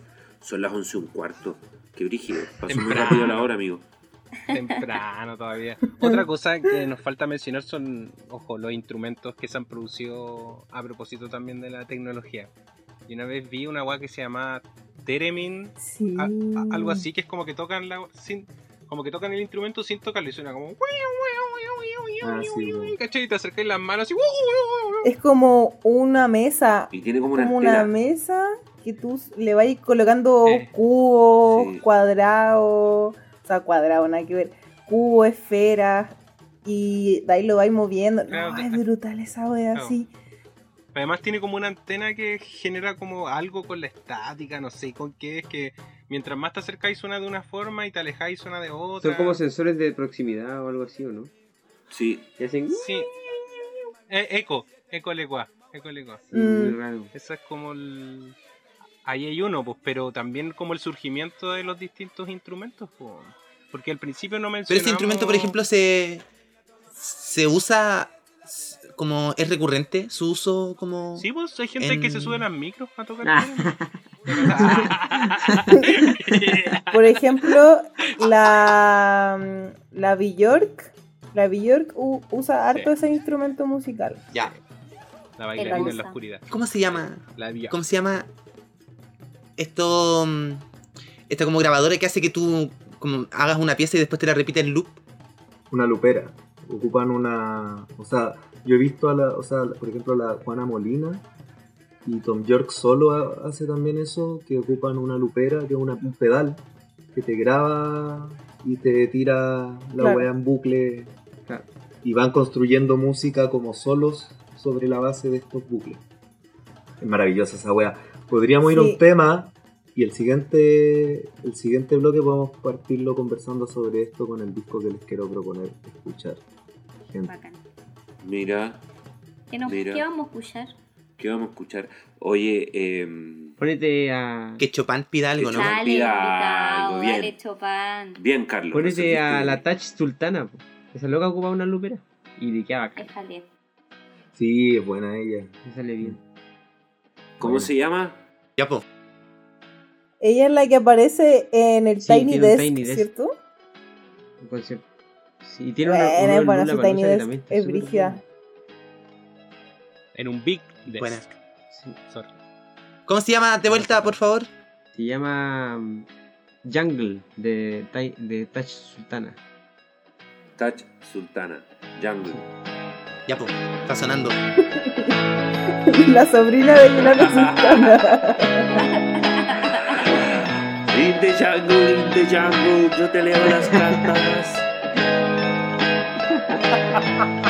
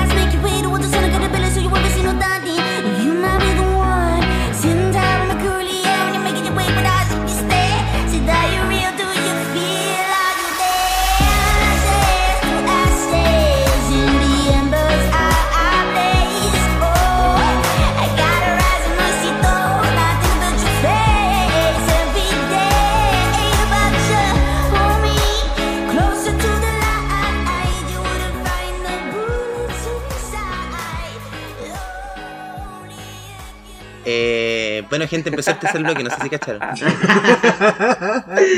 parte el Empezó el tercer tercer No sé si hay que presentarlo. Quizá quedó claro, sonó como a cada rato. Eh, la idea acá es que podamos hacer como una especie de recomendación un poco más ampliada donde nos podamos explayar un poquitito más quizá, comentar eh, algunos de nuestros discos favoritos o que hayamos elegido por alguna razón particular. Eh, para, ese, para este momento nos dimos la paja de intentar escuchar todas las recomendaciones posibles en honor al tiempo con el que, brinda- con el que contamos. Entonces, la idea era eso, porque pudiésemos expresar un poquito más qué nos pareció en conjunto algunas de las cosas que logramos escuchar. Eh, no sé si alguien quiera partir. Le estoy ¿Sí? Sí, Silvio Valderrama. Ah, ¿verdad? Tengo ganas de partir a propósito de la conversación que, que estábamos teniendo antes. Porque uno de los discos que. Fallé. No. Eh, uno de los discos que. Bueno, a mí, bueno, primero me, costó caleta elegir. Como que el ejercicio fue elegir los discos favoritos. Eh, y a mí me costó harto elegir porque, bueno, no sé, como que hay muchos discos que, que quedan afuera cuando uno toma este tipo de decisiones. Eh, como, no sé, por ejemplo, a mí me gusta caleta la música argentina y ahí hay discos como El Arto de Spinetta o El Yendo de la Cama al Living de Charlie o El Abre de, de Fito, que para mí son súper importantes, pero que, que no los traje a colación, más bien pensando como en, en, en discos que me parecen como importantes, eh, además de que me gustan mucho. Y el primero que puse sobre la mesa es el Key Day de Radiohead, a propósito un poco de la conversación que Mm. estábamos teniendo antes, porque eh, es un disco que, bueno, que sale el año 2000, que yo creo que eso también tiene como un- un- una dimensión importante a propósito de la tecnología. eh, y que de alguna manera es como un salto que se pega a una banda. Creo que lo, lo más interesante que tiene Radiohead es que son. no dejan de ser una banda de rock, pop, y aún así como que experimentan. Eh, ya había arte de experimentación en el, OK en el OK Computer del 97, que también es un disco como importante, pero el 2000 los locos meten, a, meten, antes. meten la caballería así del, del- de la electrónica brígido. Y la meten como en varias dimensiones, no solo eh, la que estaba sonando en ese momento o las posibilidades que daba la tecnología en ese momento, sino que también dialogan con instrumentos a propósito de, de- me- acordé a propósito del instrumento que mencionaba el Lucho eh, hace, en el bloque anterior, que toma muchos instrumentos electrónicos viejos, como de la electrónica del siglo XX, de mediados de siglo, sintetizadores viejos, eh, y hacen esta obra culiada, que la tapa está hecha como. Es como una especie de pintura hecha, pero, pero, pero como con. medio con gráfica, weón, de, de PlayStation, ¿cachai? Eh, y es un disco que, que tiene una variedad sonora muy, muy brutal. eh, y muy hermosa, pues, muy experimental. Y no deja de ser, y eso es lo que encuentro muy bello, que siendo jugado, siendo raro, no deja de ser, no dejan de ser canciones. No deja, no deja de, de ser un disco de pop. Eh, entonces nada, pues como que recién comentábamos, me, me dio mu- como que la Xiaomi decía que lo había escuchado, a la Xiaomi yo entendía que como que no le gustaba, por ejemplo, mucho Radiohead, que lo, lo tenía ahí como lejos y, y pare- al parecer la escucha le, le generó otra, otra visión. Me gustaría escuchar qué, qué te pasó escuchando. Ya el- sí, el yo tengo, le decía a los cabros hace un rato que tengo es como ese prejuicio de que Radiohead, no es que no me guste, de hecho, como considero que es una banda muy como interesante, desde como una perspectiva como de, no sé, lo que hacen, como que siento que siempre sucede algo que nunca logré entender en Radiohead, entonces por eso como que nunca me llamó la atención y eh, solo conocía como dos canciones de él. Y tenía este prejuicio como de lo depre, como Radiohead, Radiohead, depre. Y a raíz de la recomendación de Silvito de este disco, lo escuché hoy trabajando, me opuse al principio a escucharlo porque dije, puta, me voy a atrapar si estoy trabajando y es depre. Porque estaba así, ah, escribiendo unas weas paloyo. eh, y la verdad es que lo encontré muy como me sorprendió que me agradó mucho, como en términos de percepción, era como un sonido muy como rico. Me sentí como muy atrapada en lo que estaba escuchando, pero a la vez me permitió concentrarme para escribir lo que tenía que escribir. Eh, no sabría cómo, cómo comentar el disco en sí, pero eh, siento que, claro, como que genera ciertas mezclas de sonidos que son como súper peculiares. Me- me- no sé, como que la música y la voz del loquito, que no sucedía siempre, porque la, es como muy musical, ¿o no? No sé, Silvia, ahí sí me... Del loquito, me de- podéis- del loquito. Del socio. Del- Del loquito York.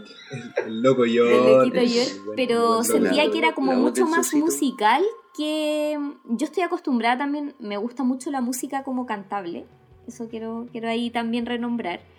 Eh, soy una persona que escucha mucho como letras, caleta, me gusta mucho la música con mucha letra. Eh, pero en este caso particular me agradó mucho ahí el sonido de, de ese disco como muy pausadito. Como que la voz era un instrumento Eso, más. gracias Silvio, sí. La voz era caleta un instrumento más, como que no podía a veces como distinguirlo o estaba muy como acorde a, a lo que estaba escuchando desde el sonido más instrumental o, o, no sé si instrumental porque ahí no me detuve tanto de los instrumentos más sintéticos o sintetizados o eléctricos. no Pero ya como decir. empieza, como que no da luces de lo que va a ser el disco. Parte con una canción que es como. Sí, partí escuchándola. Ah, quiero decir que esa canción, Sonidos, claro, perdón, claro, sonidos. me la salté. Yo quiero decir que la escuché dos segundos y me la salté. Eso sí, perdón. Me causó angustia. Dije, weón, no puedo escuchar esta weá ahora. Ya. Siguiente tu sesgo. Ah. Dijiste, ¡ay, una Lo, mierda! lo bueno, wea". sí, lo bueno es que tenía ahí harta disposición. tenía ahí harta disposición a escuchar música nueva. Weón, me había olvidado que hice eso. Es que de verdad estaba. Perdón. ¡No! ta- Ya. Eso. la voy a escuchar en otro momento. Fran, ¿te ibas a decir algo, creo? Más comentarios, yo sé que hay gente que conoce este disco de quienes lo estamos. de quienes estamos en la asamblea de Hay una canción, hay una canción que yo no sé cuál es porque solo la escuché y no me detenía, no me detuve, no me detení, no me detuve a, a como ver cuáles eran las letras. Que eran, creo que era de National Anthem, puede ser, hay una que es un... ¿O no? Que Que tiene una- era que como de las primeras. Que tiene bronce. y- Sí. Es que en el principio sonaba muy rara, porque sonaba. No sé si suenan esas trompetas o esos bronces que decís, pero sonaba como en cinco, en 10 tiempos, como en, en lugar que fuese como 4x4, sonaba como de 5x5. Y yo en ese momento me estaba cocinando y estaba muy atrapado porque no me acuerdo qué chucha estaba picando y como que iba al ritmo y lo trataba, de pillar y no, no podía, no, no- no entendía la wea, ¿cachai? Entonces, no sé, quizá el, el inicio que tú decís como que te predispone de partida a, a- a- a un sonido diferente, como en el que no predomina el instrumento porque era mucho sintetizador, a pesar de que no sé si se escuchaban las baterías abajo, habían unas guitarras creo, pero era mucho sonido Bueno, electrónico. de, de Estaba loco. ¿Para ser de cuándo? ¿98? 2000. 2000. Lo más increíble 2000, es que 2000. en vivo suena así de bacán. Joya en vivo esa weá. Y esa Ah. weá yo creo que no tiene que ver necesariamente, o sí también, no sé, con la maestría de los músicos de Radiohead, pero la weá suena a la raja igual en vivo. Bueno, estábamos hablando antes en el blog anterior que habíamos escuchado mu- mucha música en vivo. Y, y nada, este, claro, como que han aparecido hartos temas de del Day en las últimas cosas que hemos escuchado y bueno, suenan increíble en vivo y esa weá también es como que se agradece mucho porque si bien obviamente estábamos hablando antes del tema de la postproducción, lo importante no sé, yo creo que escuchar música en vivo también es un- una experiencia interesante. Y Sí, pues algo, algo bello que logran estos weones es llevar eso electrónico a la ejecución en vivo. No a, a tirar como la pista, sino a ejecutar esos sintes en vivo. Por ejemplo, esa primera canción a la que ustedes aludían, que es como bien pegada, eh, ocupan harto cinte, pero además el guitarrista ocupa una maquinita en la que se va grabando la voz de este weón, de Tom York, y la va como repitiendo. Empieza como, ah, ah, ah, ah, y empieza como a meter la voz y a sacarla. Y, y eso se ejecuta en vivo. Eh, y eso se ejecuta en vivo y, y se hace, weón. no es como, ¿cachai? Y es todo cortado y raro y lo que tú decías, Carlos, como de, los de los ritmos también, que, que hay un trabajo ahí bien cuático. Hay un tema entre medio que me, me llama la atención que si la no- se saltó el, el primero. eh, Perdón por haberlo dicho. No se haya saltado. No me salté nada más, lo juro. eh, el segundo, que el segundo tema tiene como una voz robótica. Así es como un es como una base de piano con una voz totalmente robotizada, ¿cachai?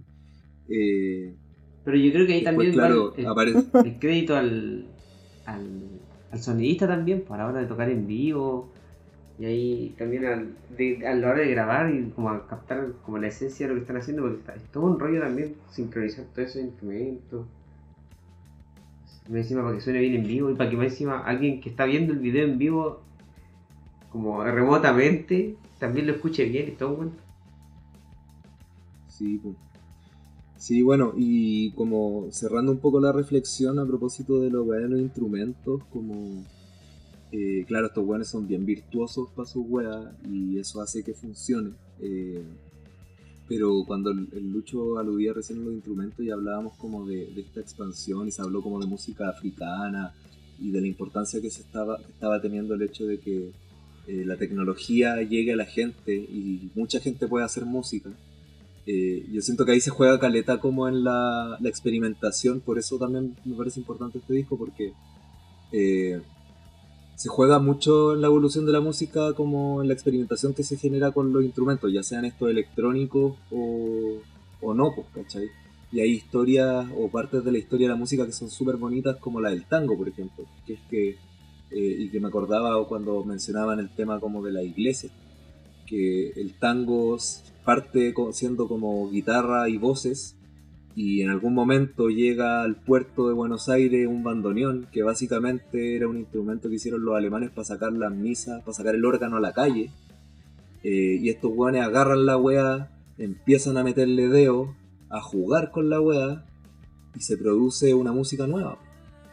Eh, y eso para mí es hermoso, weón. Como que esos momentos en los que la música como que cambia o toma otros otros rumbos, eh, es hermoso.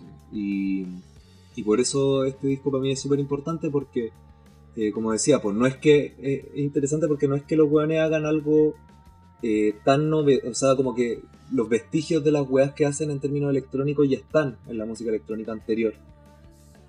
Pero al hacerlo a la escala de una gran banda de rock pop, yo creo que revolucionan como la industria de la música igual.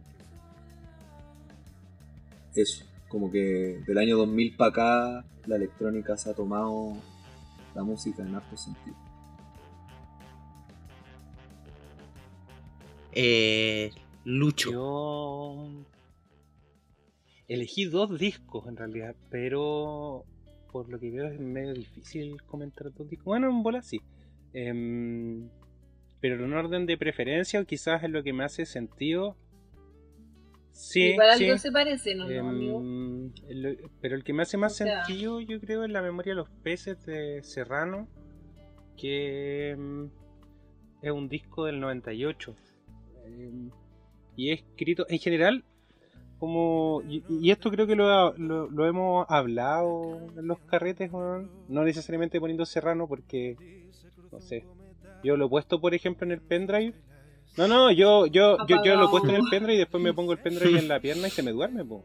Se me duerme la pierna. Eh, no es no es un no es a- a- eh, un, un cantautor como para que uno lo vacile tan tan efusivamente pero lo que sí yo creo lo que sí yo creo es que tiene temas tiene temas que son significativos ¿cachai? Em, yo siento más para quizás como para la adolescencia mía para mi adolescencia. Estoy hablando con mi mamá que da vuelta como todo. Sí y como parte. Adolescencia para mí. Eh, y como parte, tiene un tema, tiene varios temas que son re bonitos, bueno, y- y- y que hacen sentido un poco al conflicto que existió en España en su momento de la Revolución Española, al bando vencido, que es un tema que toca poco, que suena poco, que no es tan divertido, pero que genera una reflexión en torno a lo que es la Guerra Civil Española, y- y como lo- los resabios que quedan en las generaciones futuras, porque siempre fue, yo siento desde el primer disco Serrano lo que intenta hacer es como una especie de es como una especie de llamado de atención a las generaciones anteriores, em, como por darse por vencido, una así, como es, es como una especie de enfrentamiento con esta como con estas lógicas más pasivas que en un momento toman las generaciones anteriores. Y yo creo que ese guante eh, le hace mucho sentido también a América Latina porque en los 90 fue algo así, fue como un letargo generalizado y las generaciones nuevas, bueno, a, a mí me empieza a ser mucho más como mucho más atrayente su música también en contexto de como de, de efervescencia de la lucha en masas. Eh, entonces le encontré también un nexo ahí entre eh, lo que el loco cantaba y al final em, lo que estaba ocurriendo. Pero es. Y yo creo que ustedes ya han escuchado la mayoría de los temas que han sonado ahí, en ese disco en particular. No, yo no, por eso te quería preguntar como qué estilo Serrano musical es. Gótico industrial. no, es trova, De es trova, acuerdo. es trova, es trova, es trova. Es un Ya, pues trovador, pregunto en serio. es guitarra, guitarra de palo, em, pero ¿Y es él y, una No, guitarra nomás en- el disco o tiene es- más es- músicos? Es, ya orquestado. El primero es un poquito más, un poquito de, de guitarra, pero todos tienen ya, Ya. música, ¿cachai? No es tan Silvio. para la. Em, Ya. Pero igual siempre la trova se, se caracteriza por poner ahí de repente su batería, sus y las letras, piolas, sus Sí, en particular en las siempre letras, que mencionaba también la Sí. Xiaomi, como de que en el centro, a fin de cuentas, está la, la letra. Como que tampoco hay tanta creatividad. Yo creo que Silvio puso, puso como en, en- en la mesa lo que es la creatividad musical, así como del uso de instrumentos, eh, la posible nueva exposición de la voz. Yo creo que la trova es todo lo contrario. Onda no se caracteriza por creatividad. Ahora, ¿Cachai? No, pero igual Pero yo te- creo que. eh, perdón, eh, yo creo que responden ambos a como a cambios en la historia, pues, ¿viste? En el caso de Radiohead, como que se adopta, se, se refiere como un cambio más en términos tecnológicos, de repente, de, de cómo empiezan las nuevas tecnologías a influir sobre la música y ellos están ahí mezclando y innovando. Y por otro lado, ahí Serrano hace lectura y mira la historia y la, la trata de representar en, en su- en sus letras. Yo creo que tiene que ver también o sea, de alguna manera la música es una forma de expresión y, y, y expresan eso también, por los, los cambios que ocurren en la sociedad, pues, a todo nivel. Sí, y es bonito además, si tiene temas bonitos, recuerdo que es un tema precioso, Sí. así como de un encuentro en el metro, como esos encuentros fugaces al peo, ¿cachai? Sí. Que creéis que es alguien pero no es. El guante canta eso durante un, en cinco minutos. En cinco minutos. a mí se me quedó, a mí se me quedó en el tintero. no repitiendo jamás. No existe. A mí, a mí se me quedó un poco en el tintero una reflexión en torno a lo que estábamos hablando de la tecnología, como cuando Lucho hablaba de la desaparición de la guitarra. Que, claro, si bien en el pop y como estaba esta idea un poco de que el rock murió, la guitarra como que va a la baja, pero yo siento que la canción, como el, el cultivo de la canción, no va a morir nunca. Eh, como que por un lado está como el rap y este, bueno y en el caso de Radiohead también hay una hueá cercana a eso la producción a- pero pero el cultivo como de la canción hecha con algunos cierta cantidad de acordes y el canto y, y la letra la importancia de la letra eh, no desaparece. Y en ese sentido solo quería mencionar a propósito de que Lucho decía que, que había elegido dos discos yo también elegí dos y solo quiero dejar ahí como mencionado porque yo creo que la importancia que tiene eh, la podrán nuestros auditores valorar por sí mismos, eh, es las últimas composiciones de la Violeta Parra. Eh, y que para mí representa como una obra cumbre de eso precisamente, de lo que, de lo- de- del canto, de la canción. Entonces, nada, quería como traerlo a la, a la mesa y, y- y plantear esa reflexión en torno como al- a, la canción que yo, Lucho también eligió otro disco de trova también. Elegí. Pura Sí, canción, sí, el fotografía. Sí, es que yo, fotografías. ahí yo creo que el Tata es o- también es, es otra weá. pues. Vino, vino a tener una trova, bueno trova Sí. actual. Es cronista, yo creo. Como el one se autodefine muchas veces como, como su canción, como la canción descriptiva, pues, pero yo creo que hace crónica, pues. todo el rato está hablando, está hablando de, de lo que ocurre, de lo que ve, eh, y por eso también tiene que ver, o sea, tiene un gesto con la imagen todo el rato su- sus discos, los nombres de sus discos, el fotografía, el imágenes, el retrato. ¿Cachai? Eh, esa es como la, la, la Mm. trilogía de, de, de discos. Y mm, el fotografía en particular porque también creo que tiene un empezaje súper potente que te, te dice desde dónde habla. ¿Cachai? La voz que ocupa, que parte con Hay helado a 100. Y yo creo que eh, eh, ese, ese tema es como una alegoría al mundo popular actual. La feria yo creo que es, es- un espacio de interacciones que es, es rico en el sentido de la apropiación del espacio. Y creo más aún como en la cola, o, o el- tam- también lo que canta, el cuando nombra el Motemey, nombra como muchas weas que son son le faltó nombrar al Ulpo nomás, weón, ¿cachai? Como weas que ocurren eh, Mm. Claro, claro. Ensalada de penca. Ensalada de penca, el camote, ¿cachai? Como. eh, en sí es- explica un fenómeno de carácter popular o, o- o- o- o lo describe y, y que efectivamente no se hace conocido, por ejemplo, por esa canción, sino por la mexicana. po. Que la mexicana es un canto a la marihuana, po, pero a la marihuana también en un Mm. sentido de crónica, po, como de, de que del conflicto que ocurre también con el tráfico dentro de las poblaciones. ¿Cachai? Entonces es, es, un, es el mundo popular. po. Mm. Cuarto piso también un tema súper precioso y duro a, a cagar, que habla como de la violencia de- dentro del hogar.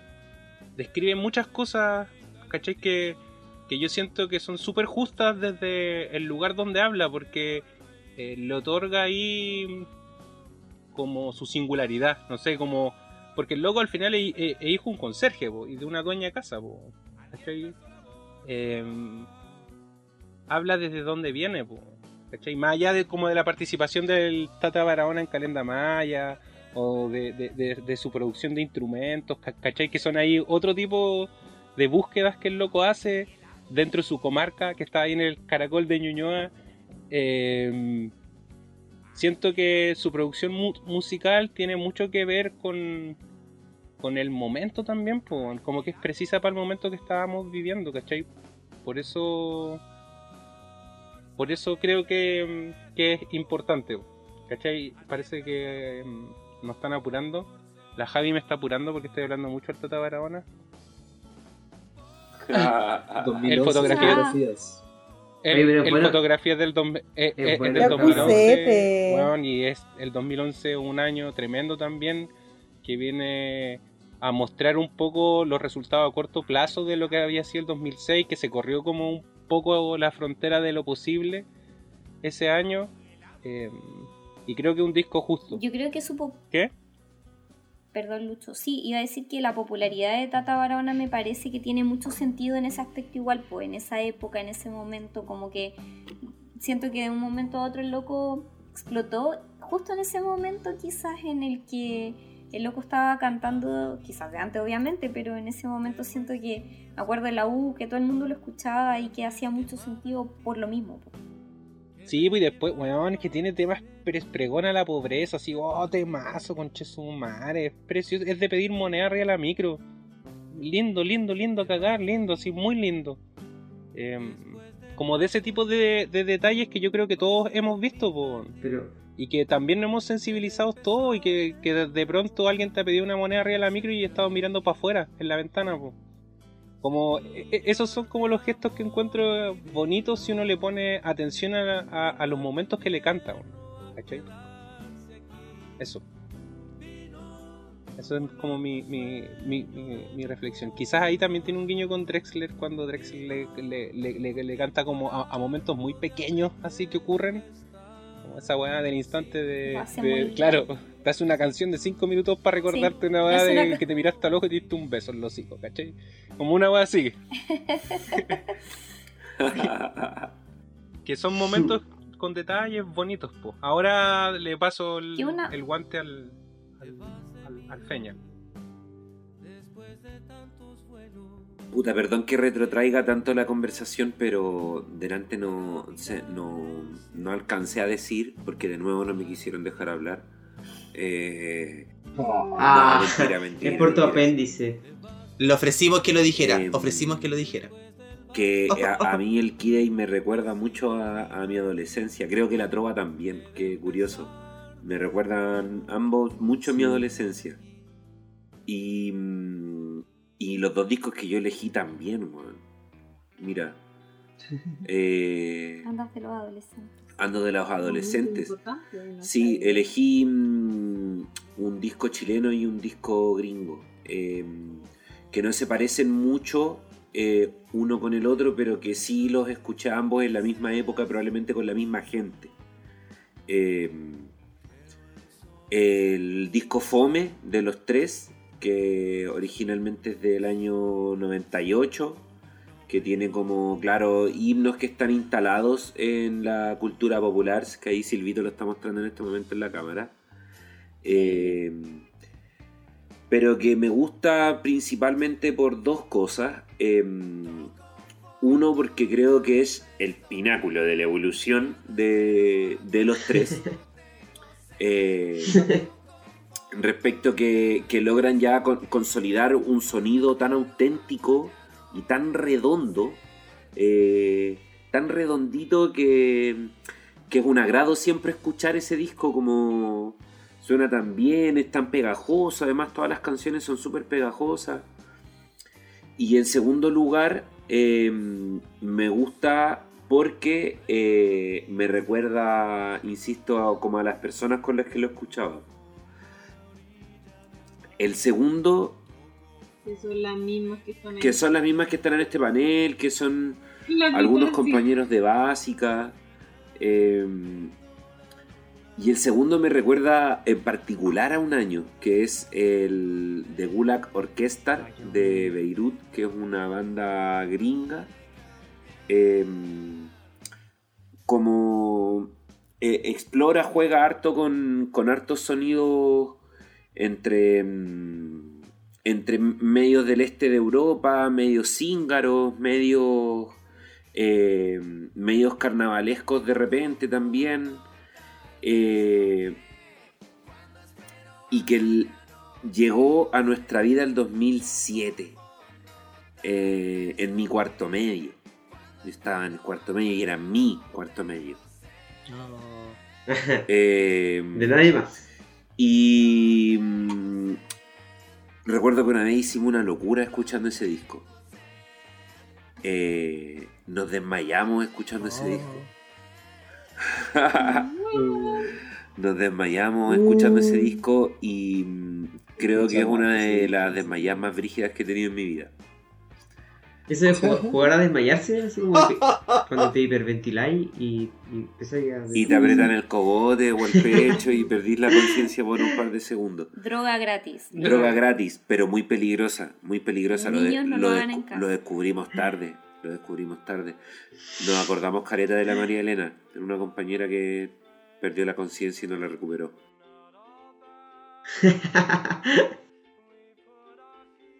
La conciencia de clase se volvió una buena burguesa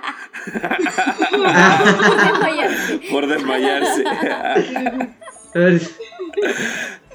Se despertó y se Oye, yo quiero, quiero agarrarme no de, lo hagan. quiero agarrarme de los discos de, del Fernando solo para hacer unos comentarios porque nosotros con el, o sea, con el Fernando escuchamos harto ese disco en ese tiempo y, y quería recordar una, una weá respecto de la experiencia en torno a la música eh, que con Fernandito durante yo creo nuestros terceros, cuartos, medios, segundos, etcétera eh, hicimos un gran tráfico de música vía Messenger. Uf, eh, nos compartíamos discos por Messenger, así nos dábamos la paja de, de compartir track por track y hicimos una colección de Fito Páez estúpida.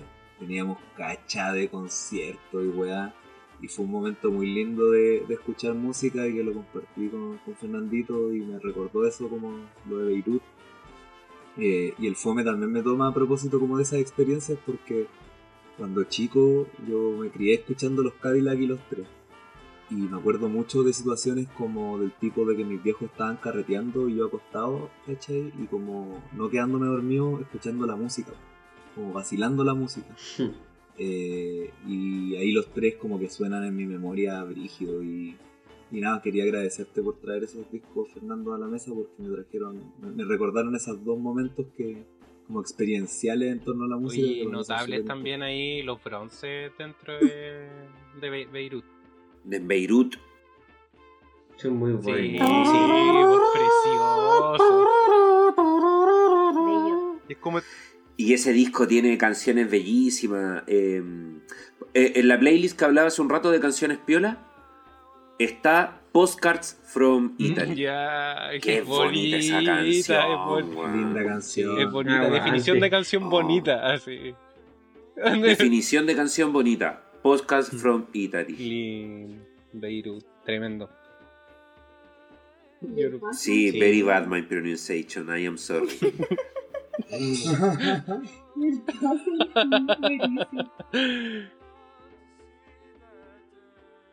The drink. The drink. Vengo yo. Saihomara. Ya, yo voy a comentar. Elegí dos discos como muy lejanos y muy diversos. No pensé en mis discos como favoritos, sino que como en discos que. Porque en verdad no. Yo tengo un problema para recordar cosas, sépalo. Entonces, eh, probablemente no me acuerdo como de los nombres o si hoy día me preguntan un disco favorito no podría recordar como todos los discos para poder escoger uno. Tengo muchos problemas de memoria.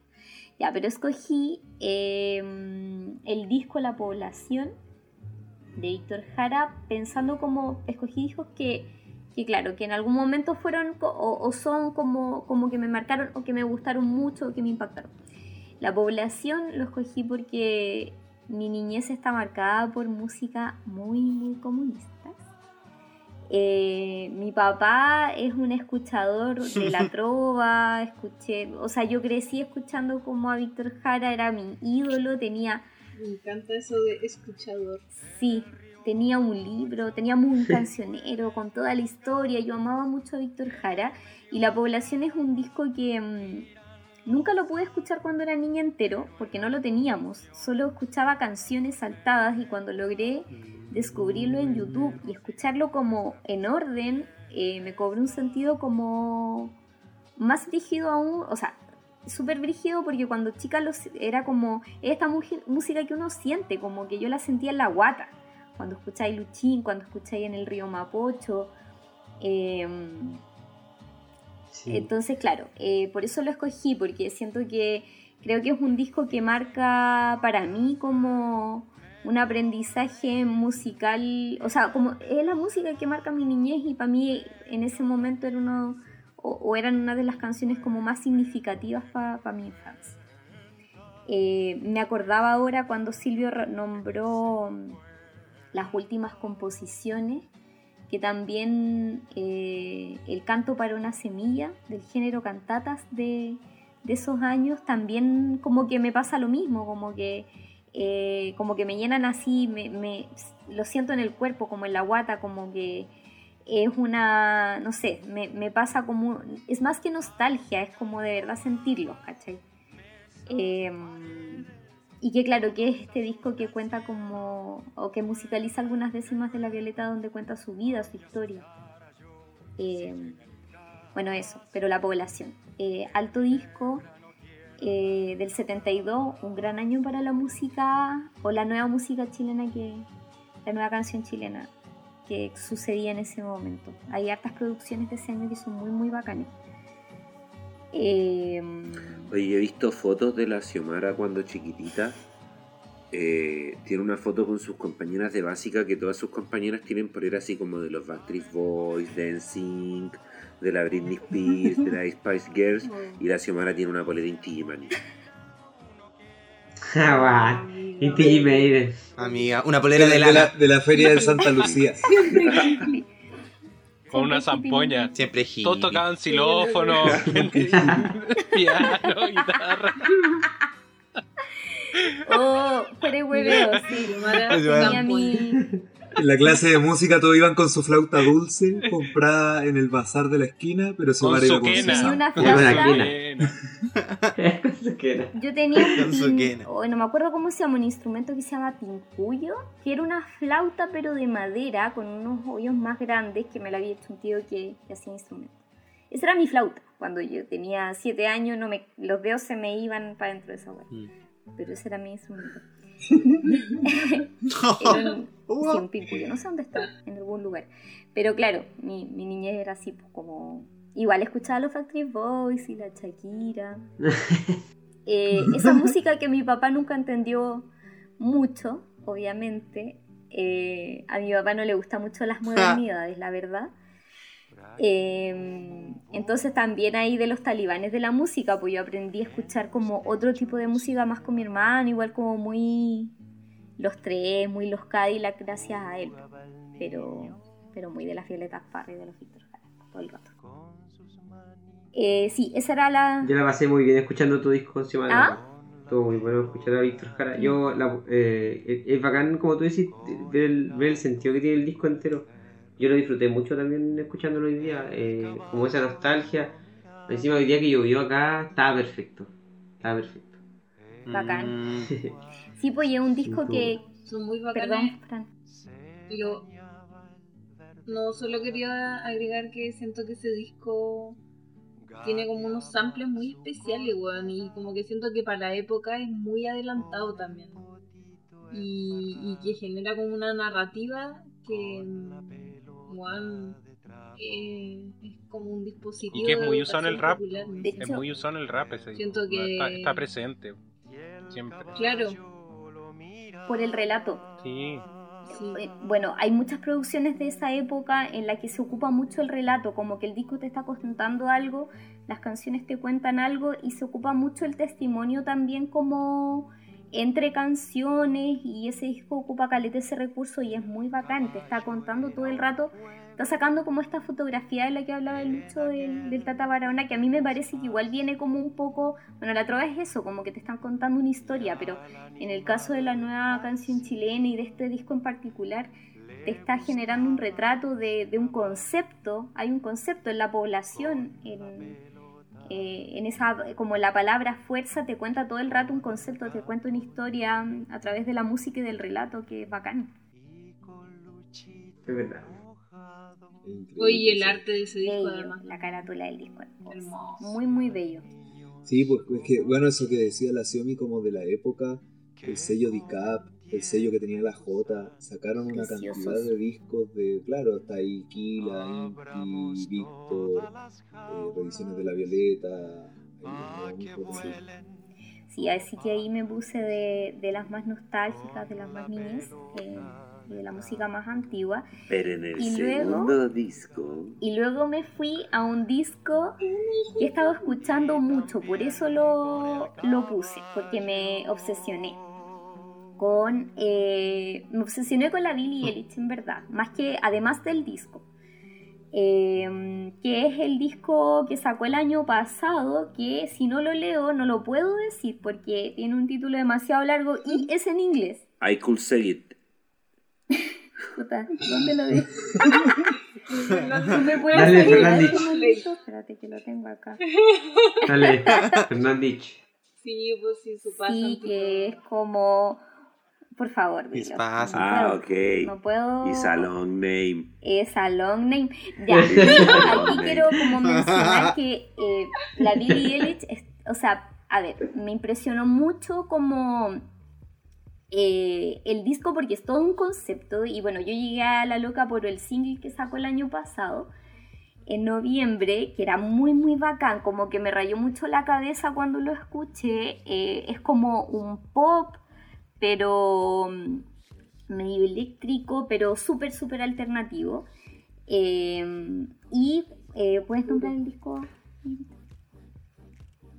The name is When we all four asleep, where do we go?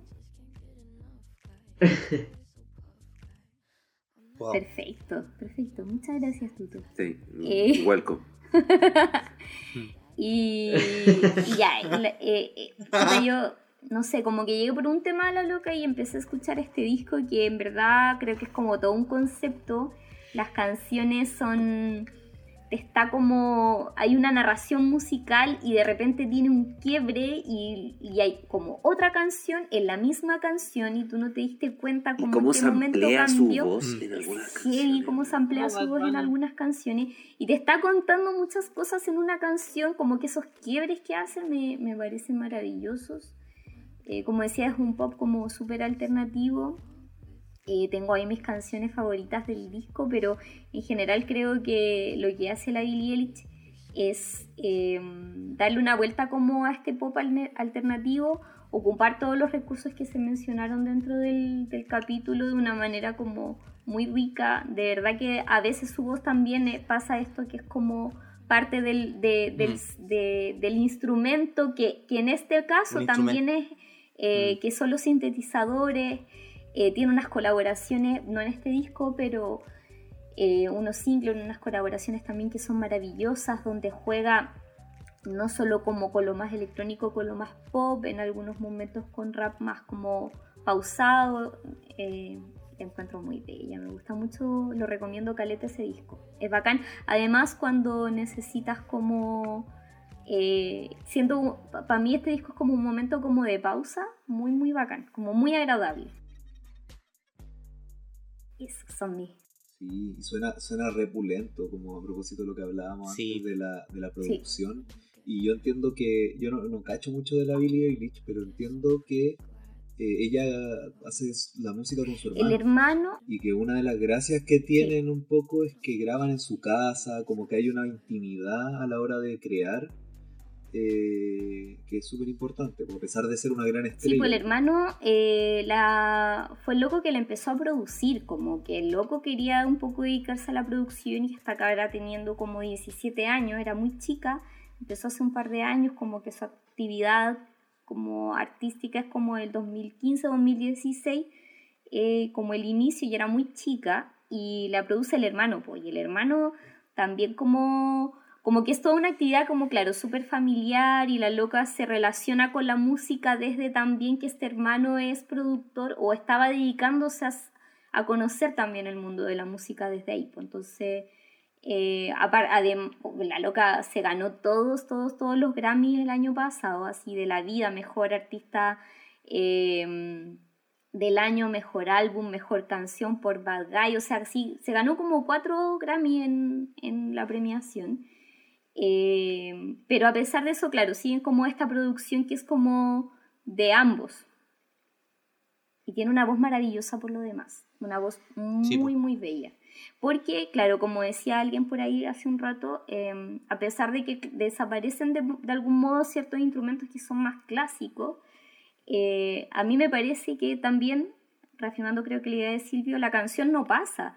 Eh, y cuando tenéis a alguien que además canta bien, ¿cachai? Que tiene una voz bella, eh, sucede que, que, esa, como, que se acopla a esta a los sintetizadores, a, como todo este instrumento más eléctrico de manera también muy, muy bella. Creo que a mí me pasa un poco eso con Lady Gaga, por decir algo.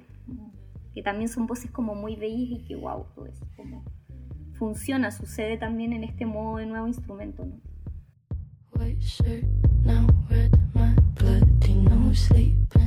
You're on your tippy toes, creeping around like no one knows. Think you're so criminal. Bruises on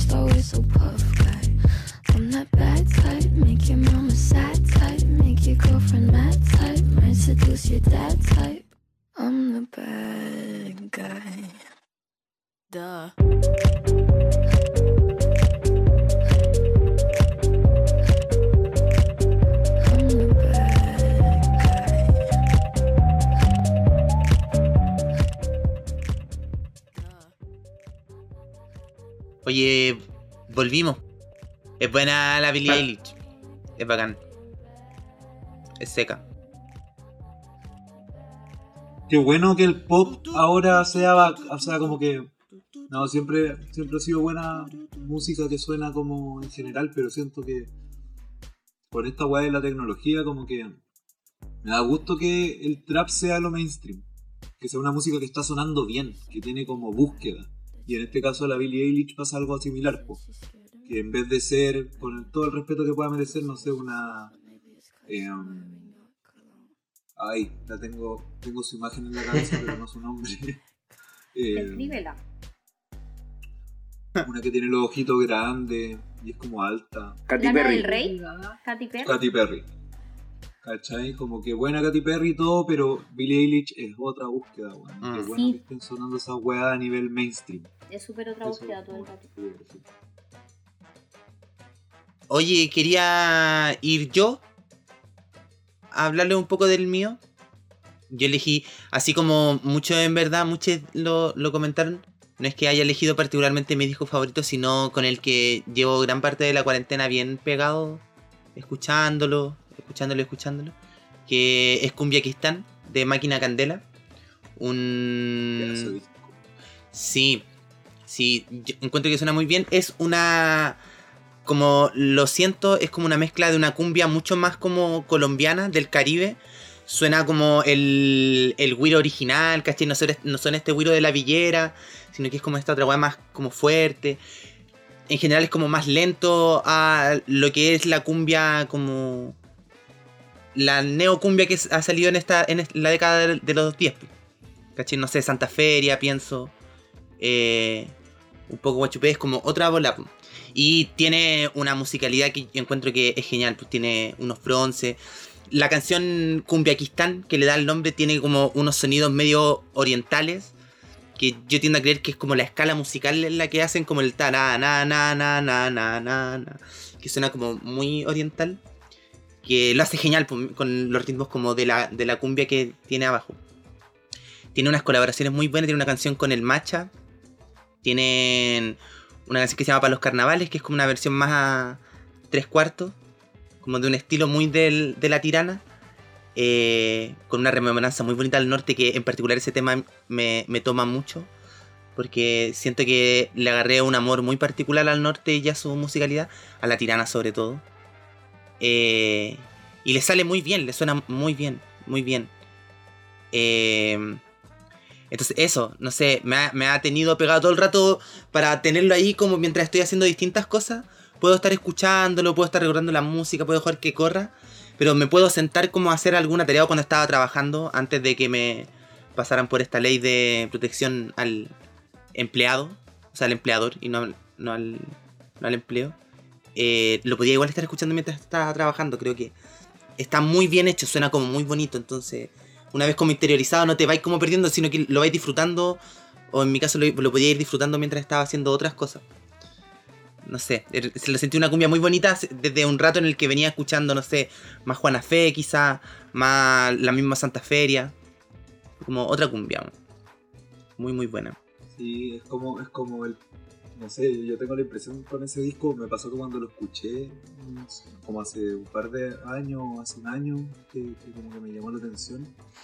eh, como que es el pináculo de la evolución, un poco en torno, no sé, que es algo que yo creo que también logra mucho Chico Trujillo, que es como donde empieza también esta weá, pues igual es Mm. lindo, como eh, que a pesar de lo bacán que son las bandas como de cumbia y toda la diversidad que hay ahí también, pues como de esta nueva cumbia chilena, hay algunos que fueron a las raíces de una manera más interesante, eh, que yo creo que es el caso de, del cumbia que están a ciertas raíces.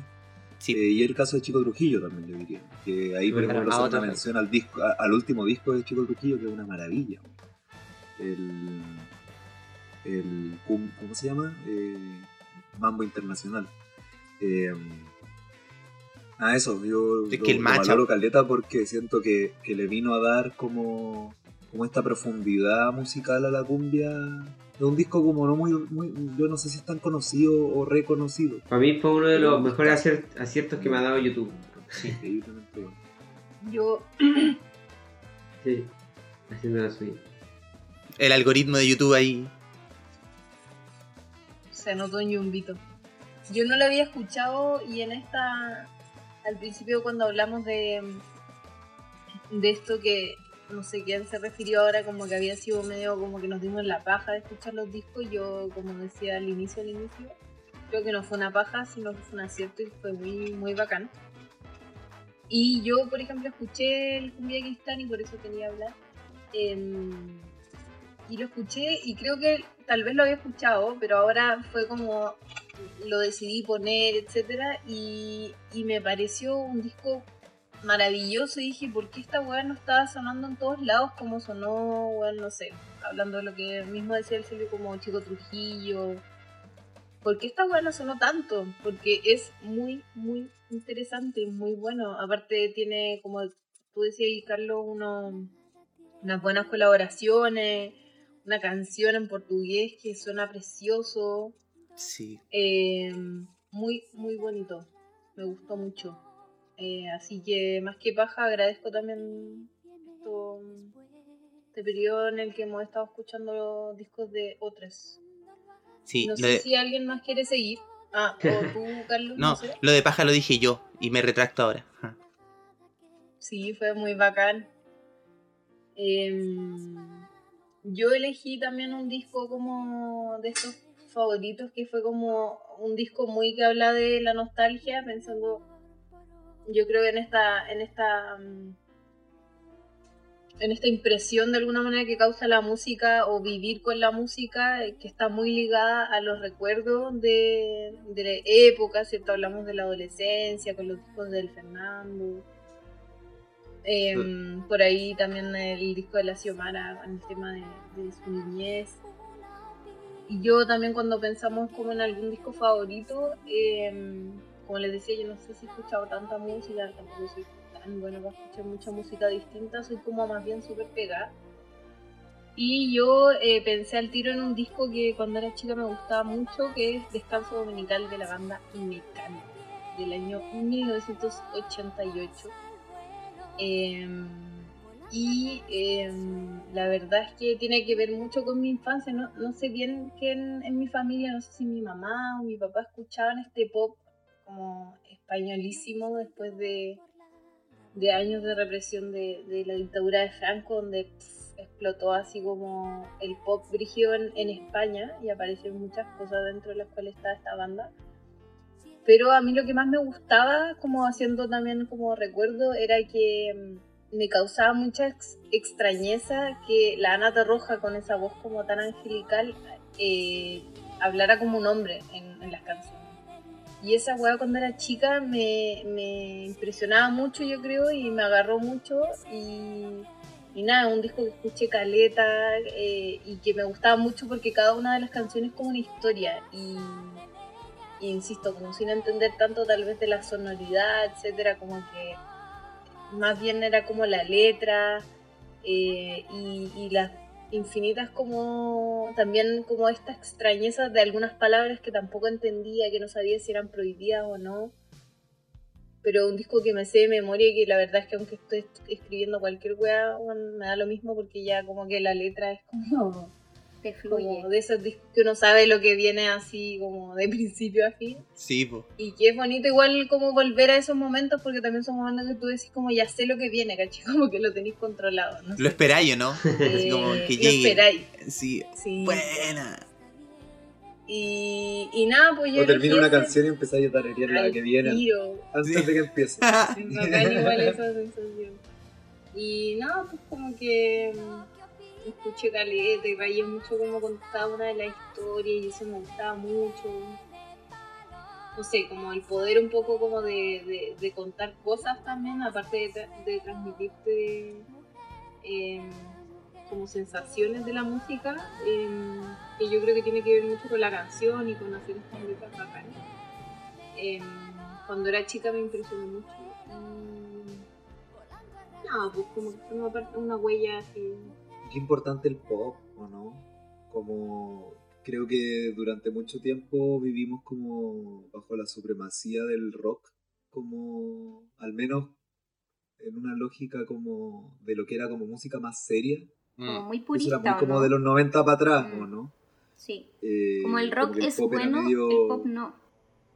Claro, claro. Que era una tontera, po, weón. Y ahí Mecano es potentísimo. Bueno, ha hablado de los prisioneros, no sale. Y, y meto la cuchara también ahí para tirarle la pelota en volar a Javi, porque la Javi elegí unos discos de pop. Pero, ¿tú querés Solo, solo quería agradecer la recomendación de la Fran porque me trajo a una memoria también muy adolescente. Ese disco tiene puros hits de Mecano además. Son como puras canciones que tú decís, weón, así, bueno. Salvador Dalí, toda la cuestión es muy buena. Hoy yo me acuerdo, hoy me acuerdo, me acuerdo en el liceo, en el liceo la Xiaomi me prestaba su pendrive para escuchar música. Tenía como 30 Tenía unos canciones. de Pete. Sí, bueno, era esos pendrive viejos y dentro de ese de pendrive estaba esa canción que yo no conocía de Mecano. Hermosa. Puta que es buena. Buena, Me acuerdo de escucharla mucho en la Todas las sala. canciones son De buenas. ese con el disco sí, todas de las la canciones son, bueno, y de Me- Mecano es bacán. Pero sí, pues esa canción a mí me toma. Amiga, gracias por traer este disco a nuestra memoria. Amigo, era- Caso, aguante Mecano. La Javiera. Yo le ¿Qué tiré la el invitado? la, a la Javi por el pop, pero dice... Yo creo yo Que hablo Que hable el invitado. Dale, chupan. Dale, chupan, dale, chupan. Dale, chupan, dale, canción. ¿Qué pasa el chupan desnudo? Dale Chopin, sí. Yo creo que significa mucho para mí. Solo la canción del Dale Chopin. lo. No, yo. Eh, em, a mí me cuesta elegir como. Bueno, para todo, en verdad es difícil. Fue más entretenido escucharlo, pero. eh, yo, yo elegí primero el, el disco que yo creo que es el mejor de toda la historia de toda la música del, muni- del universo, que es Altura de Machu Picchu, porque siento que es épico y que. y que cuenta como. un poco eh, esta historia también como de, de traer a la modernidad, viste, todos estos instrumentos nuevos que venían con los locos con los primeros sintes, hacer rock progresivo, pero lo llevan a Machu Picchu, ¿cachai? Como al rollo como más antiguo, Sí. mezclando como sonoridad que, que venía como eh, de- desde los pueblos indígenas de acá. Yo creo que esa mezcla lo hace perfecto, ¿viste? Eh, porque al final la música siempre agarra los, todas las, las cosas que vienen pasando nuevas, ¿viste? Habla sobre la contingencia, en la canción protesta, la trova, o se toma como de las tecnologías nuevas que vienen, como hablábamos antes. Pero siempre al final vuelve a la- al origen, ¿viste? Eh, y por ahí Altura Machu Picchu lo logra perfectamente. Aparte que está ese pequeño detalle que las letras son de Neruda, son muy buenas y épicas. Por muy funado que esté Neruda hoy día, ¿eh? ese también es todo un tema. Eh, el- a mí me encantó. Antonio Machu Picchu lo, lo siempre. Y siempre lo escucho. eh, así como cada cierto tiempo me acuerdo de que, que lo, más bacán, al menos para mí, lo escucho. Y ¿Y te gusta el disco o te gustan los me gustan- a mí me gustan los highlights, pero el disco lo encuentro excepcional.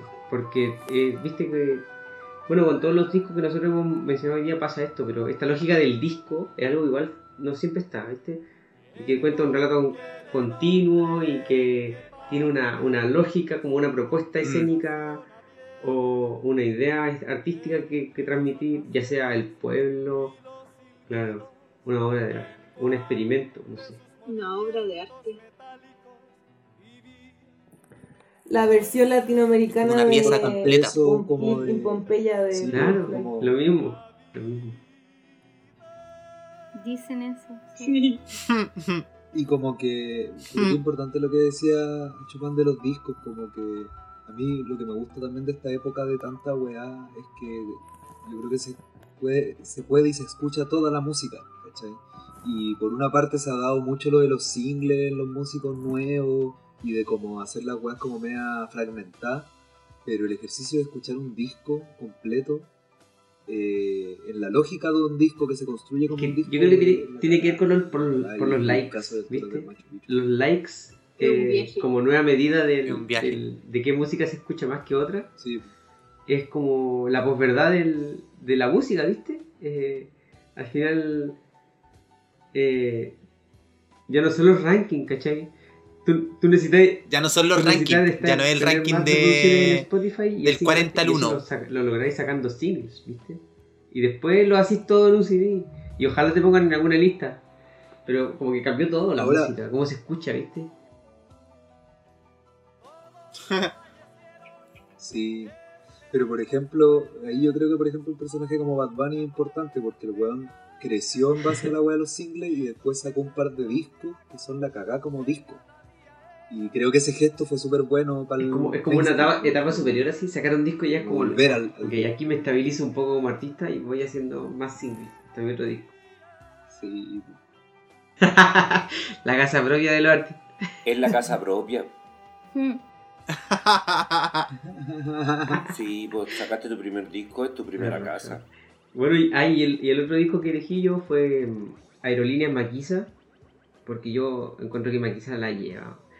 Como que eh, Oh, marcó, viste, como La cagó. un- una, una etapa también en la música, el, el hip hop, yo creo que igual que, que los Jaima, viste ahí como que se, se vuelve como al origen de la de la como de la música chilena o del arte chileno, que como yo, yo siento que está mucho en la oralidad, viste, como la cultura mapuche tan oral, las payas, todo este cuento, bien de la rima, eh, ahí el hip hop chileno tiene, Mm. tiene fuerza por eso también. Y, y por ahí Aerolíneas Maquisa está haciendo la pega también de, de representar a esta nueva generación que venía como post dictadura y la va medio generación X, ¿cachai? Eh, un poco con este rollo medio nostálgico que decía Lucho antes, pues, que hace también Ismael Serrano. Entonces, es como un poco eso. Para mí Aerolíneas Maquisa como que marca bien esa etapa, si bien se agarraron los 90, ahora otra mierda. Ahora, ahora, ahora estamos, estamos recién no sé, para plantar algo. Vamos de nuevo, sí. Oye, a mí me encantaron tus Vamos de nuevo, vamos de nuevo. Vamos de nuevo. Ya lo había escuchado. Sí, yo, yo soy medio ortodoxo para mis cosas. Y. No, bacán, po. Pero me, do- me di cuenta también que los discos que son de música de exiliados. Y. Ah, ¿Ya? Sí. Eh, de hecho, como me acordé de eso un poco, como sobre todo con o sea, de como el rollo de los exiliados, como, sobre todo con Maquisa, porque mm, igual ese rollo de que estos cabros que venían de afuera como con esta nueva onda musical, igual generó conflicto, pues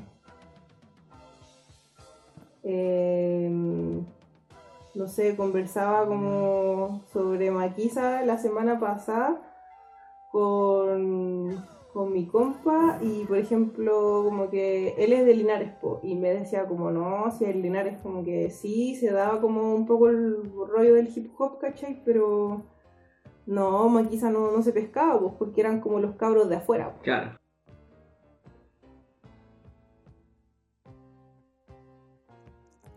O sea, claro, como que Maquisa tiene eso y además que como que Sí, pegaron po, y fuerte no el popular, po. universitario, por ejemplo. Eh, que, que viene a adelantar un poco como lo que después viene a pasar con los Fathermakers. Eh, Se pusieron esa- elite. esas bolas como, como de pegar en, que- la- en la- en los espacios como... Sí, po, pero sin embargo tenían una weá súper interesante que fue que eran súper puntúos en términos políticos. Tienen un par de temas en ese disco que son palpico Sí, y que salen como del... Como que Sí. weón, se escuchaban en la radio. Yo me acuerdo haber grabado en cassette en paro sabía. cuando yo era chico, así como sonando en la radio en paro, yo lo grababa en cassette, en unos cassettes así como que grababa temas de, de, de la radio. Y era un tema que, bueno, en ese tiempo, claro, No, lo mejor estaba loco tirando el rol. también haciendo música. Lucha de clases Pero no sociales. Subverso en la radio. Terrible No, bueno. un poco después, pero sí, palpito. Desigualdades. No, y pedazo de disco. La me había levantado el dedito, pero. Ah, volviste. Es que. Quedó la escoba. Sí, no, bla, bla, bla. Vamos a rellenar, bla, bla, bla. Pucha, perdón. Es que Me condorié yo, perdón. no sabía. De nuevo el apéndice de. No, iba a decir que se me había olvidado hablar. No, Eh, a mí me pasa con el Aerolíneas Maquisa que siento que genera igual como un. No, no es un quiebre, pero es como una nueva. para mí era un nuevo modo de hip hop igual. Como que para mí escuchar a una mujer hacer hip hop era súper cuático en esa época. Yo me sentía muy de las Anitas Tijoux en ese momento. Eh, como que no, pucha, para mí mi referente era mm, los tiros de gracia, po. como que eso era lo que una escuchaba, ¿no? Eh, entonces creo que bacán igual. Eh, claro, este rollo que quizás eran como los cabros de afuera, pero también eran súper igual más puntuos, menos o sea, un poco menos críptico en el, en el mensaje, en tanto que daban súper al callo también con, con lo que estaba Claro. pasando y a uno a una Que le llamaba con que son hijos del exilio. Como que el neoliberalismo no caló decir tanto en algo- ellos. Pero, pero también, también. también a propósito de la. A propósito de la mención que hace la Xiaomi de los tiros de gracia, como que también ahí pasa algo con la música chilena que es súper fuerte, que es como que se meten las multinacionales brígidos a, a poner monedas sobre la mesa. Eh, que es una weá que, que le da un, un salto un poco a la producción musical en ese tiempo que no era tan artesanal ni, ni posible en pequeños espacios como hoy día eh, y que tira para arriba un montón de música pues, como, bueno desde los tres que venían pisando desde antes pero en ese momento explota Tiro de Gracia, Chancho en Piedra eh, hay como todo un mercado de la música chilena que, su- que crece caleta y, y ahí Maquisa viene como a mostrar una weá como también un poco diferente. Sí, a- ahí en particular la, la diada eh, Tiro de Gracia Maquisa abre un, un submundo dentro de esa ola de música nueva que decís tú, Silvio, que es como el, el rap, porque el, el mismo Saturno que sale de Tiro de Gracia, que después se lanza como solista, la sangre corre el corrector de cuarzo de la tierra, donde cae la gota. ¿Dónde cae la gota? Em, o, o DJ Rafi, solo di Medina. Yo doy las gracias a la vida día a día. Em, eso, eh, Calambre, caleta de locos que empezaron a sonar en radios que yo me acuerdo que además eran radios en las que principalmente predominaba, predominaba el rock. Eh, o, o el pop, pero había muy poco espacio al rap, sobre todo chileno, como la misma rock and Y pop, pop. Rock y pop, claro. Porque era rock y pop. porque era rock y pop, pop No y rap. pop, rock, No, rap. pop. No rap. No rap. No rock, rap. y pop. No, se llamaba rock, and roll rap. and hip hop and rap. Eh, Rap y pop, amiga, ¿Mm? claro. Javiera, Hola, A propósito Hola. cansadita. ¿cómo estáis? Amiga, Amiga. ¿Quieres hablar de tus Mm, discos? Sí. Ah. Mucho, me hubiese gustado hablar como con más energía porque es un disco muy importante. Eh, pero para, para que comprendan como mi voz de paja un poco, son 10 para la 1 de la mañana. Cuando la gente escuche esto. Eh, pero básicamente yo elegí dos discos. Uno es Love Letters de una banda em, una banda británica creo que se llama Metronomy. Em, lo elegí porque bueno, esa banda como me gusta de hace muchos años, creo que la descubrí hace como 8 años. Em, tiene, es muy popera, pero pero no pop como de la ola, así como Britney Spears o Lady Gaga, sino que como un... Más bien es como un... es un rock muy popero. Sí, yo creo que eso es como el estilo más adecuado. Eh, Mm. Pero si bien ocupan harto el recurso como de la postproducción y de, de generar ciertas bases con los teclados y los sintetizadores, eh, también son muy eh, como que priorizan mucho el uso y la composición mediante los instrumentos musicales. Eh, y en particular me gusta mucho esa banda porque tiene muy buena percusión, le dan mucho a eso.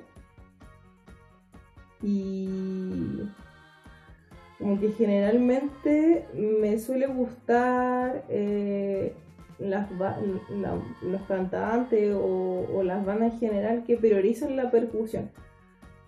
Tanto como en que suene bien y también como con que destaque. Y que tiene que ver como con cómo yo me relacioné con la música. Mm.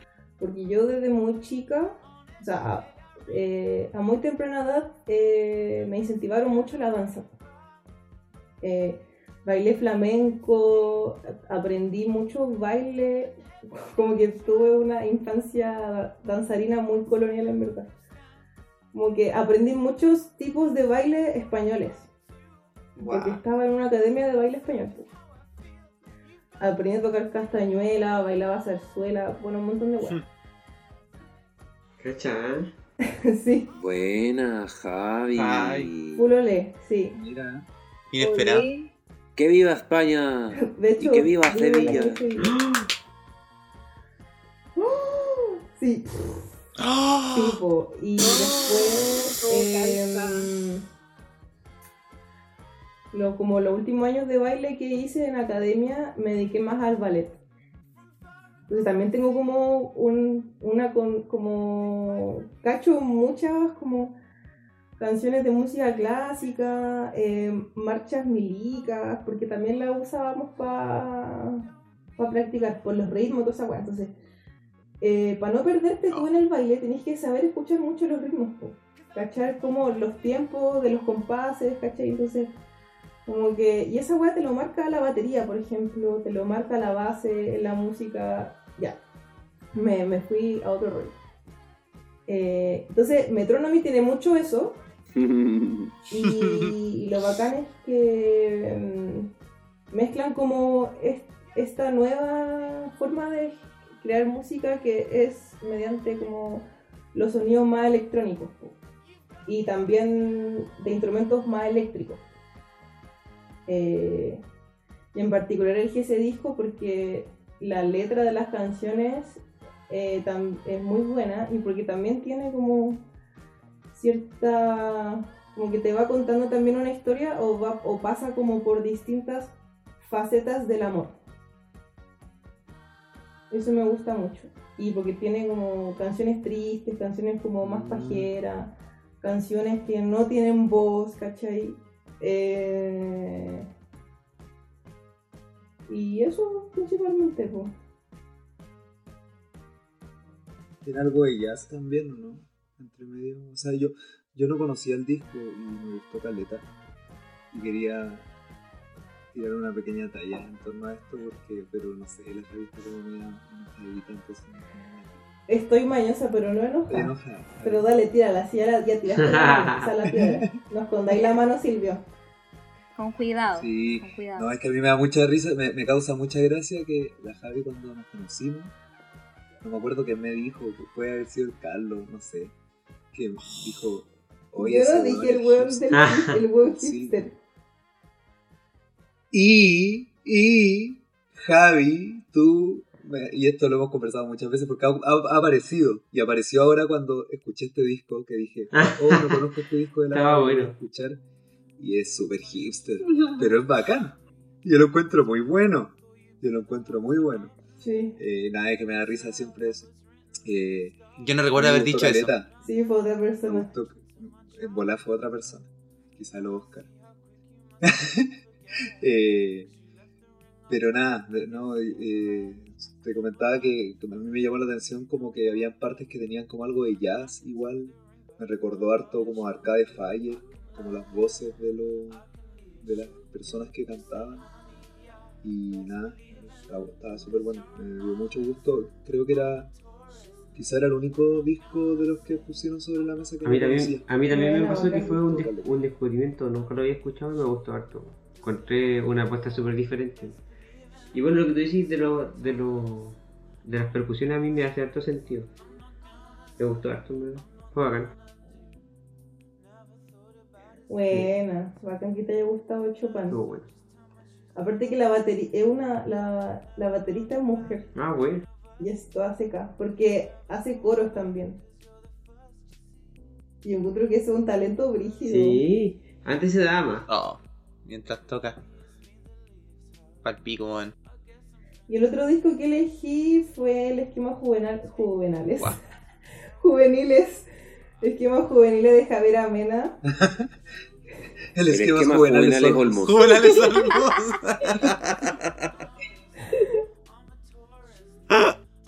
Perdón, Javi. Estaba ahí picando. Disco amado. Disco amado, disco amado. Sí, Aguante el es esquema juvenil, eh. Como que Qué pedazo. yo creí como inicié mi adolescencia escuchando a Javier Amena y fue el primer disco que conocí de ella. Y nada, es como bacán que meta tanto piano de partida y las letras son preciosas, o sea, tenéis como para y son brígidas, son así como de, de cora, así del alma, ¿cachai? El core. Y está en tus manos. Y una frase que siempre me acuerdo, no me Cambia acuerdo, mi que fuerza. siempre recuerdo y que la encontré cuando la escuché muy muy buena, que no sé qué canción es, cuando dice Weón, de sí, esa canción se llama Dejé Sol de invierno. Sol de invierno. Y con Y Jefito. la estaba vas. preciosa. "Sí, la wea buena, como muy adolescente en relaciones tormentosas. Oye, yo Qué ese disco me trae una imagen como de mm, con unos amiguitos de co- mi colegio de básica, como que una vez nos fuimos a, a cam- o sea, arrendamos una casa en la playa, muy adolescentes, y recuerdo con, con un amigo en particular, con el Javier, que escuchábamos mucho eh, una canción de ese disco.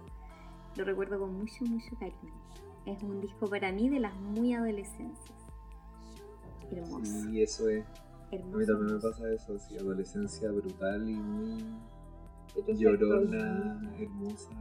como- Lo del pop también como que ahí por ejemplo lo ligo con lo de Mecano. O no sé, como que en ese tiempo también me De acuerdo de los hecho, discos. Javier Amena tiene- Miranda. Está muy Que también son así como como- No. enlazada con Miranda, con Alex Banter de la radio Donoso, eh, con Mecano también. Ella se inspira mucho en Mecano, ¿En serio?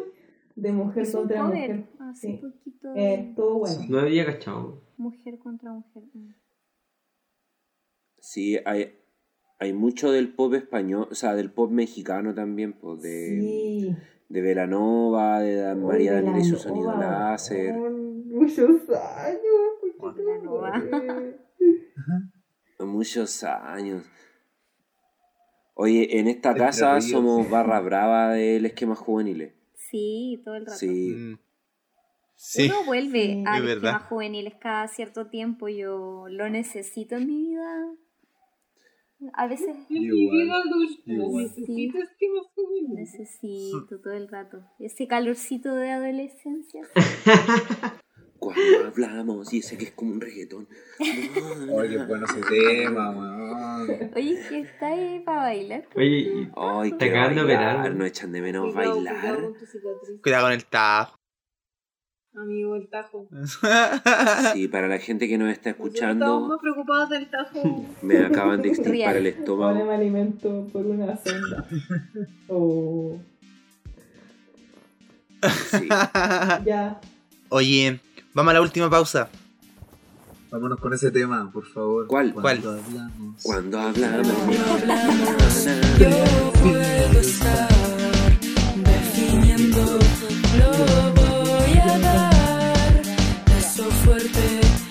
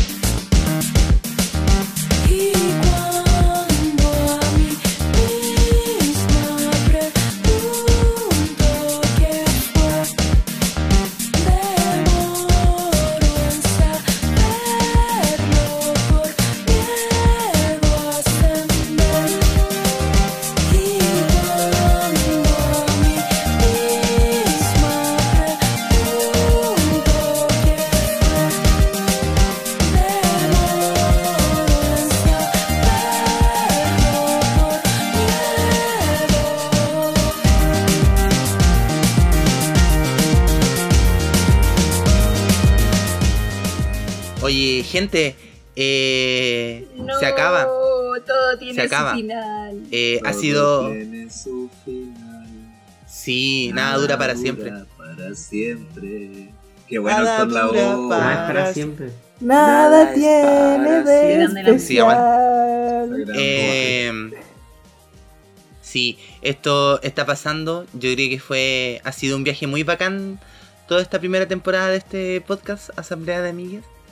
Eh, hemos aprendido mucho y muchas otras cosas más que queremos comentar. Pero primero eh, queremos que nuestro invitado, Francisco Padredes, Chopin de la Suerte, eh, comente un poco también pues, qué le pareció esto y qué, qué le pareció Bueno, haber participado con nosotros principalmente. Sí, bueno, yo no puedo decir nada sin. Bueno, de, de nuevo darle las gracias por haberme invitado. Para mí, de verdad, es una sorpresa muy grata. Yo los, yo los pillé como al segundo o tercer capítulo, chiquillo. Y, y no esperé que iba a terminar esta temporada aquí. Todo súper bueno. Todo súper bueno. Le agradezco mucho lo- todo lo que han hecho y que, que choro que, que ha sido esta pega también de poder acompañar a, a quienes estamos como encerrados también y ustedes también. eh, acompañarse en esta pandemia, ¿viste? Con el hueveo que es discutiendo cosas de actualidad, eh, reflexionando sobre distintas cosas de la vida. Yo creo que el, eh, ha sido un súper buen podcast. Así que para mí ha sido de verdad un honor estar aquí. Mi- el más grande honor que he recibido en mi vida. No. Es demasiada presión. No. Demasiada presión. Diría yo, diría yo. Por ahí. Así que muchas gracias. ¿Qué, De verdad. qué pasa si esto queda mal editado, weón? ¿Qué pasa? No, el segundo más grande honor no. Tam- Tampoco me van a bajar tanto en el ranking, no es, tan- no es tanto. Ay, me encanta.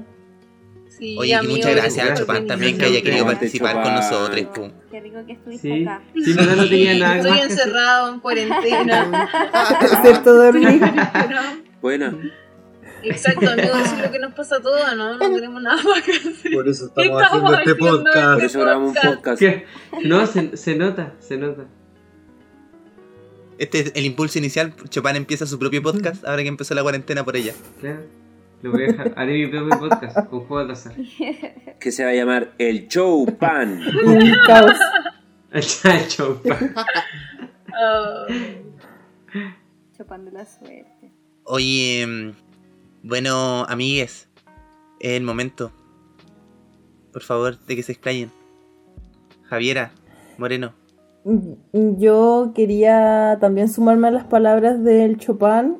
Eh, siento que armar, levantar este proyecto eh, ha significado como en parte eh, tener como una continuidad de, de discutir sobre la coyuntura, como compartir opiniones, compartir análisis. A propósito de que es un periodo como para la humanidad entera, inclusive como muy nuevo, pues, ¿cachai? O quizás como de la última, no sé, ocho, gen- no sé, como los últimos 100 años, pues. Eh, a propósito que hace 100 años hubo otra pandemia. Coincidencia. Eh, Española. Español, eh, Entonces, como que este espacio a mí me ha servido un montón para poder canalizar también como este, por un lado, bombardeo de información, como la inconsistencia de las cifras, eh, la crisis económica, eh, la cagada con el hambre, con la falta de plata, el abandono del Estado, como, y canalizar como, ah, toda esa weá, ¿cachai? Eh, en una conversación con mis amigos, pues, ¿cachai? Con mis amigas, con mis compas. Y también, de alguna forma u otra, ha sido como muy bacán el mantener el contacto entre nosotras y nosotros. po. Como que yo creo que de, otra, de otro modo habría sido quizás como muy complicado o muy lejano. Mm.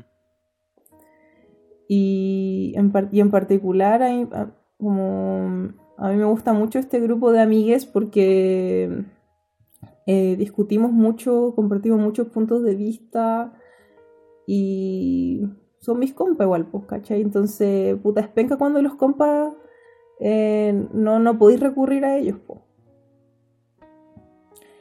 Y, y meterse un poco también como en la bola como de los podcasts, eh, cachar como este nuevo mundo, más allá de los videos y volver un poco como a, a compartir opiniones y saberes como desde el escucha, po. Como un poco eh, quizás reivindicando la radio, quizás, que yo creo que también es interesante eso, po. Eso, son bacanes. Gracias Aguante, Javi. por acompañarme. Grande Oye, Javi. me quiero agarrar de eso de. que lo decía la Javi Ah. de la radio. Ay, perdón, no sé si hay alguien. Eh, y que. A mí me gusta mucho el modo radio, me gusta como mucho el modo escucha. Cuando era niña, eh, escuchaba mucha radio con mi viejo. Escuchaba muchos programas y fue adolescente igual. Y esto ha sido un poco reencontrarse con ese modo que me parece súper interesante. Y en este contexto de pandemia se agradece, como decía la Jai, poder conversar con les amigues. Esto nos permite una rutina igual, como de encontrarnos cada semana. Y eso eh, a mí en particular me ha resultado como muy positivo mm, desde lo social, porque uno lo pierde un poquito en la pandemia, pues perdís como eh, no sé, como que ustedes son personas a las que yo estoy acostumbrada a ver con cierta regularidad, ¿cierto? Eh, y esto nos permite seguir encontrándonos y creo que es una de las cosas que, mm, que, te- eh, que- que, no sé, que, que uno siempre le interesa cuidar. Así que ha sido eh, un espacio para eso, para poder, siempre es bueno pensar en conjunto, pensar con los compas, está bacán. Eh, así que nada, creo que, que ha sido un espacio rico, bonito, constructivo, sobre todo siempre discutir es positivo. Eh, les quiero mucho, chiquillos. Oh, Uh. qué lindo. Amor, amor, amor. Ah. Amigos, Oye, sí. amistad. Me Estamos gustaría tomarme, tomarme la Xiaomi Amistad. pa- o sea, bueno, lo que, como que yo distingo dos dimensiones súper importantes de este proyecto. pues, como una, la más personal, eh, que tiene que ver justamente con esto que, que decía la Xiaomi y la Javi, como de, de generar estas rutinas de encuentro que a lo mejor no hubiesen ocurrido si es que no hubiésemos hecho el podcast. Y que nos permitió encontrarnos semana a semana, conversar. eh, porque claro, y, y no solo en el podcast, sino también en las reuniones de pauta, en las previas al podcast, en las post-podcast, como que fue echarle a la palabra así... En los post- La mítica frase, seguimos carreteando. Sí, pues el seguir carreteando y, eh, y seguir encontrándonos, porque es súper importante en términos como personales, eh, o más como emotivos en relación a la relación de amigos que tenemos, de amigues. Eh, y la otra dimensión que a mí me parece importante rescatar es como eh, el habernos atrevido a hacer un podcast. Como por una parte para mí en lo personal fue súper nutritivo eh, de cara y, y también como en relación a lo que decía la, la Javi como de este nuevo mundo o de esta nueva forma. eh, el atreverme a, a hablar frente a la cámara, como a soltarme en esta dinámica del Zoom, por ejemplo, eh, fue súper relevante para cuestiones laborales que hoy día hay que encarar, Mm. o una serie de cuestiones que a mí la verdad como que la weá cibernética siempre me generó como caleta de, de ansiedad, pues, ¿cachai? Como que yo no soy de... me cuesta mucho, weón, tomarme una selfie, ¿cachai? Como, no sé, me cuesta esa weá y como, como lo de las cámaras y la exposición y en ese sentido fue importante. Y encuentro súper importante también que nos atrevamos a, a hacer públicas nuestras reflexiones, eh, a, a socializar con otros lo que estamos pensando, lo que estamos reflexionando, porque yo siento que puta, acá hay gente muy pulenta, eh, que, razona, que piensa, que milita, que, le hinca el diente a la realidad con acción y reflexión. eh, y es bacán que podamos compartir eso con el mundo, porque yo siento que, estamos en un momento importante eh, de la historia y que cabre yo creo que esta va a ser y debe ser nuestra década. Eh, y creo que es súper importante que nos empujemos, que nos tiremos para arriba y siento que haber hecho este podcast es un poco eso, como atreverse y, y tirar ahí para afuera la weá, atrevernos a conectar y a comunicarnos con el mundo. Sí, aguante. Aguante Sí, nuestro atrevimiento y, Todo el rato. y sigamos carreteando. Oye, puedo recomendar a todos ser amigos de Chopin. Gracias por estar con nosotros, amiguitos. Gracias, Chopin. Eh, por No, acompañarnos. gracias, Gracias, Chupán. Y esperar que tengamos una nueva Eh, temporada, también, tal vez con Chopin. sí, Tal vez sí, Sí. tal vez no. Ahí vamos a ver. déjale. Oye, Podría ser ambos. a mí me gustaría decir dos cosas muy cortitas porque no quiero redundar en lo que ya se ha dicho porque creo que todo ha sido muy lindo. Eh, son todos unos soles. ¡Qué Eh, lindo!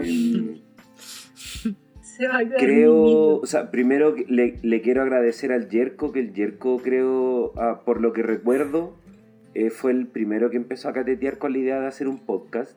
Sí. Eh, Mm.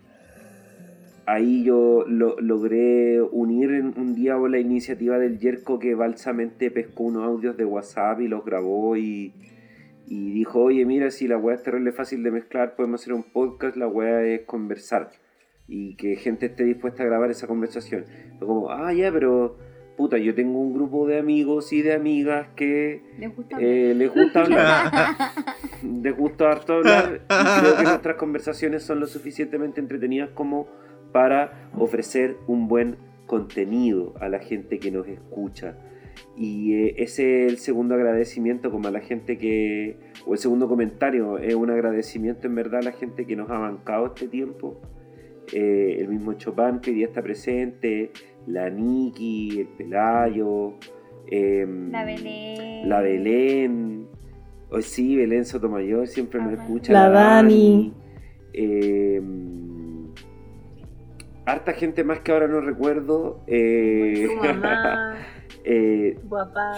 siempre el, el Anchor nos dice que más o menos en promedio son como unas 40 personas a la semana que nos escuchan. Eh, a esas 40 personas, un abrazo gigante. Gracias. Os quiero. Gracias. Por favor, si la próxima temporada ustedes, 40 personas, invitan a 10 personas más a que nos escuchen, podemos estar terminando. Hoy sabía que iba a decir eso. Podemos estar pensando en una tercera temporada con un auspicio, chiquitito. Su incoludido confort. Confort porque no incoludido. alcanza, Por ejemplo. Ah. No, no alcanza. No. No, no da. Ni niño de bacle. Los niños de Pero Bacle mandan comida para. Eso. Hmm. Ya, po. Eh, ¿Alguien más? Amigo, No. por favor, clausura Bueno. esta fiesta llamada Sí. Asamblea de Amigos. Sí, quiero hacerlo con, si se me permite, con dos cosas muy cortitas. Primero, eh, un homenaje al Yerko. Disparador. Eh, hoy día 7 de agosto, 7 de agosto hay 2.149 nuevos casos, nuevos casos de, de coronavirus en Chile. Llevamos 369.000 casos a esta a la fecha de, de la pandemia y en el mundo ya se supera con creces los 10 millones. Eh, para ponerlo en contexto. Y como esta cifra es muy alta, lo más probable, una de las cosas que han comentado la comunidad científica en Chile es que exista un rebrote. Y si existe un rebrote, que es lo más probable, por supuesto que va a haber una segunda temporada de Asamblea de. Eso. Un abrazo. Muchas gracias a todos Cuídense mucho y que sigan dándole cara a la cuarentena. Seguimos carreteando, ¿no? Gracias, Y a la protesta también, aguante, cabros. Carajo. Lo más importante. Cuídense, cabres. Cuídense.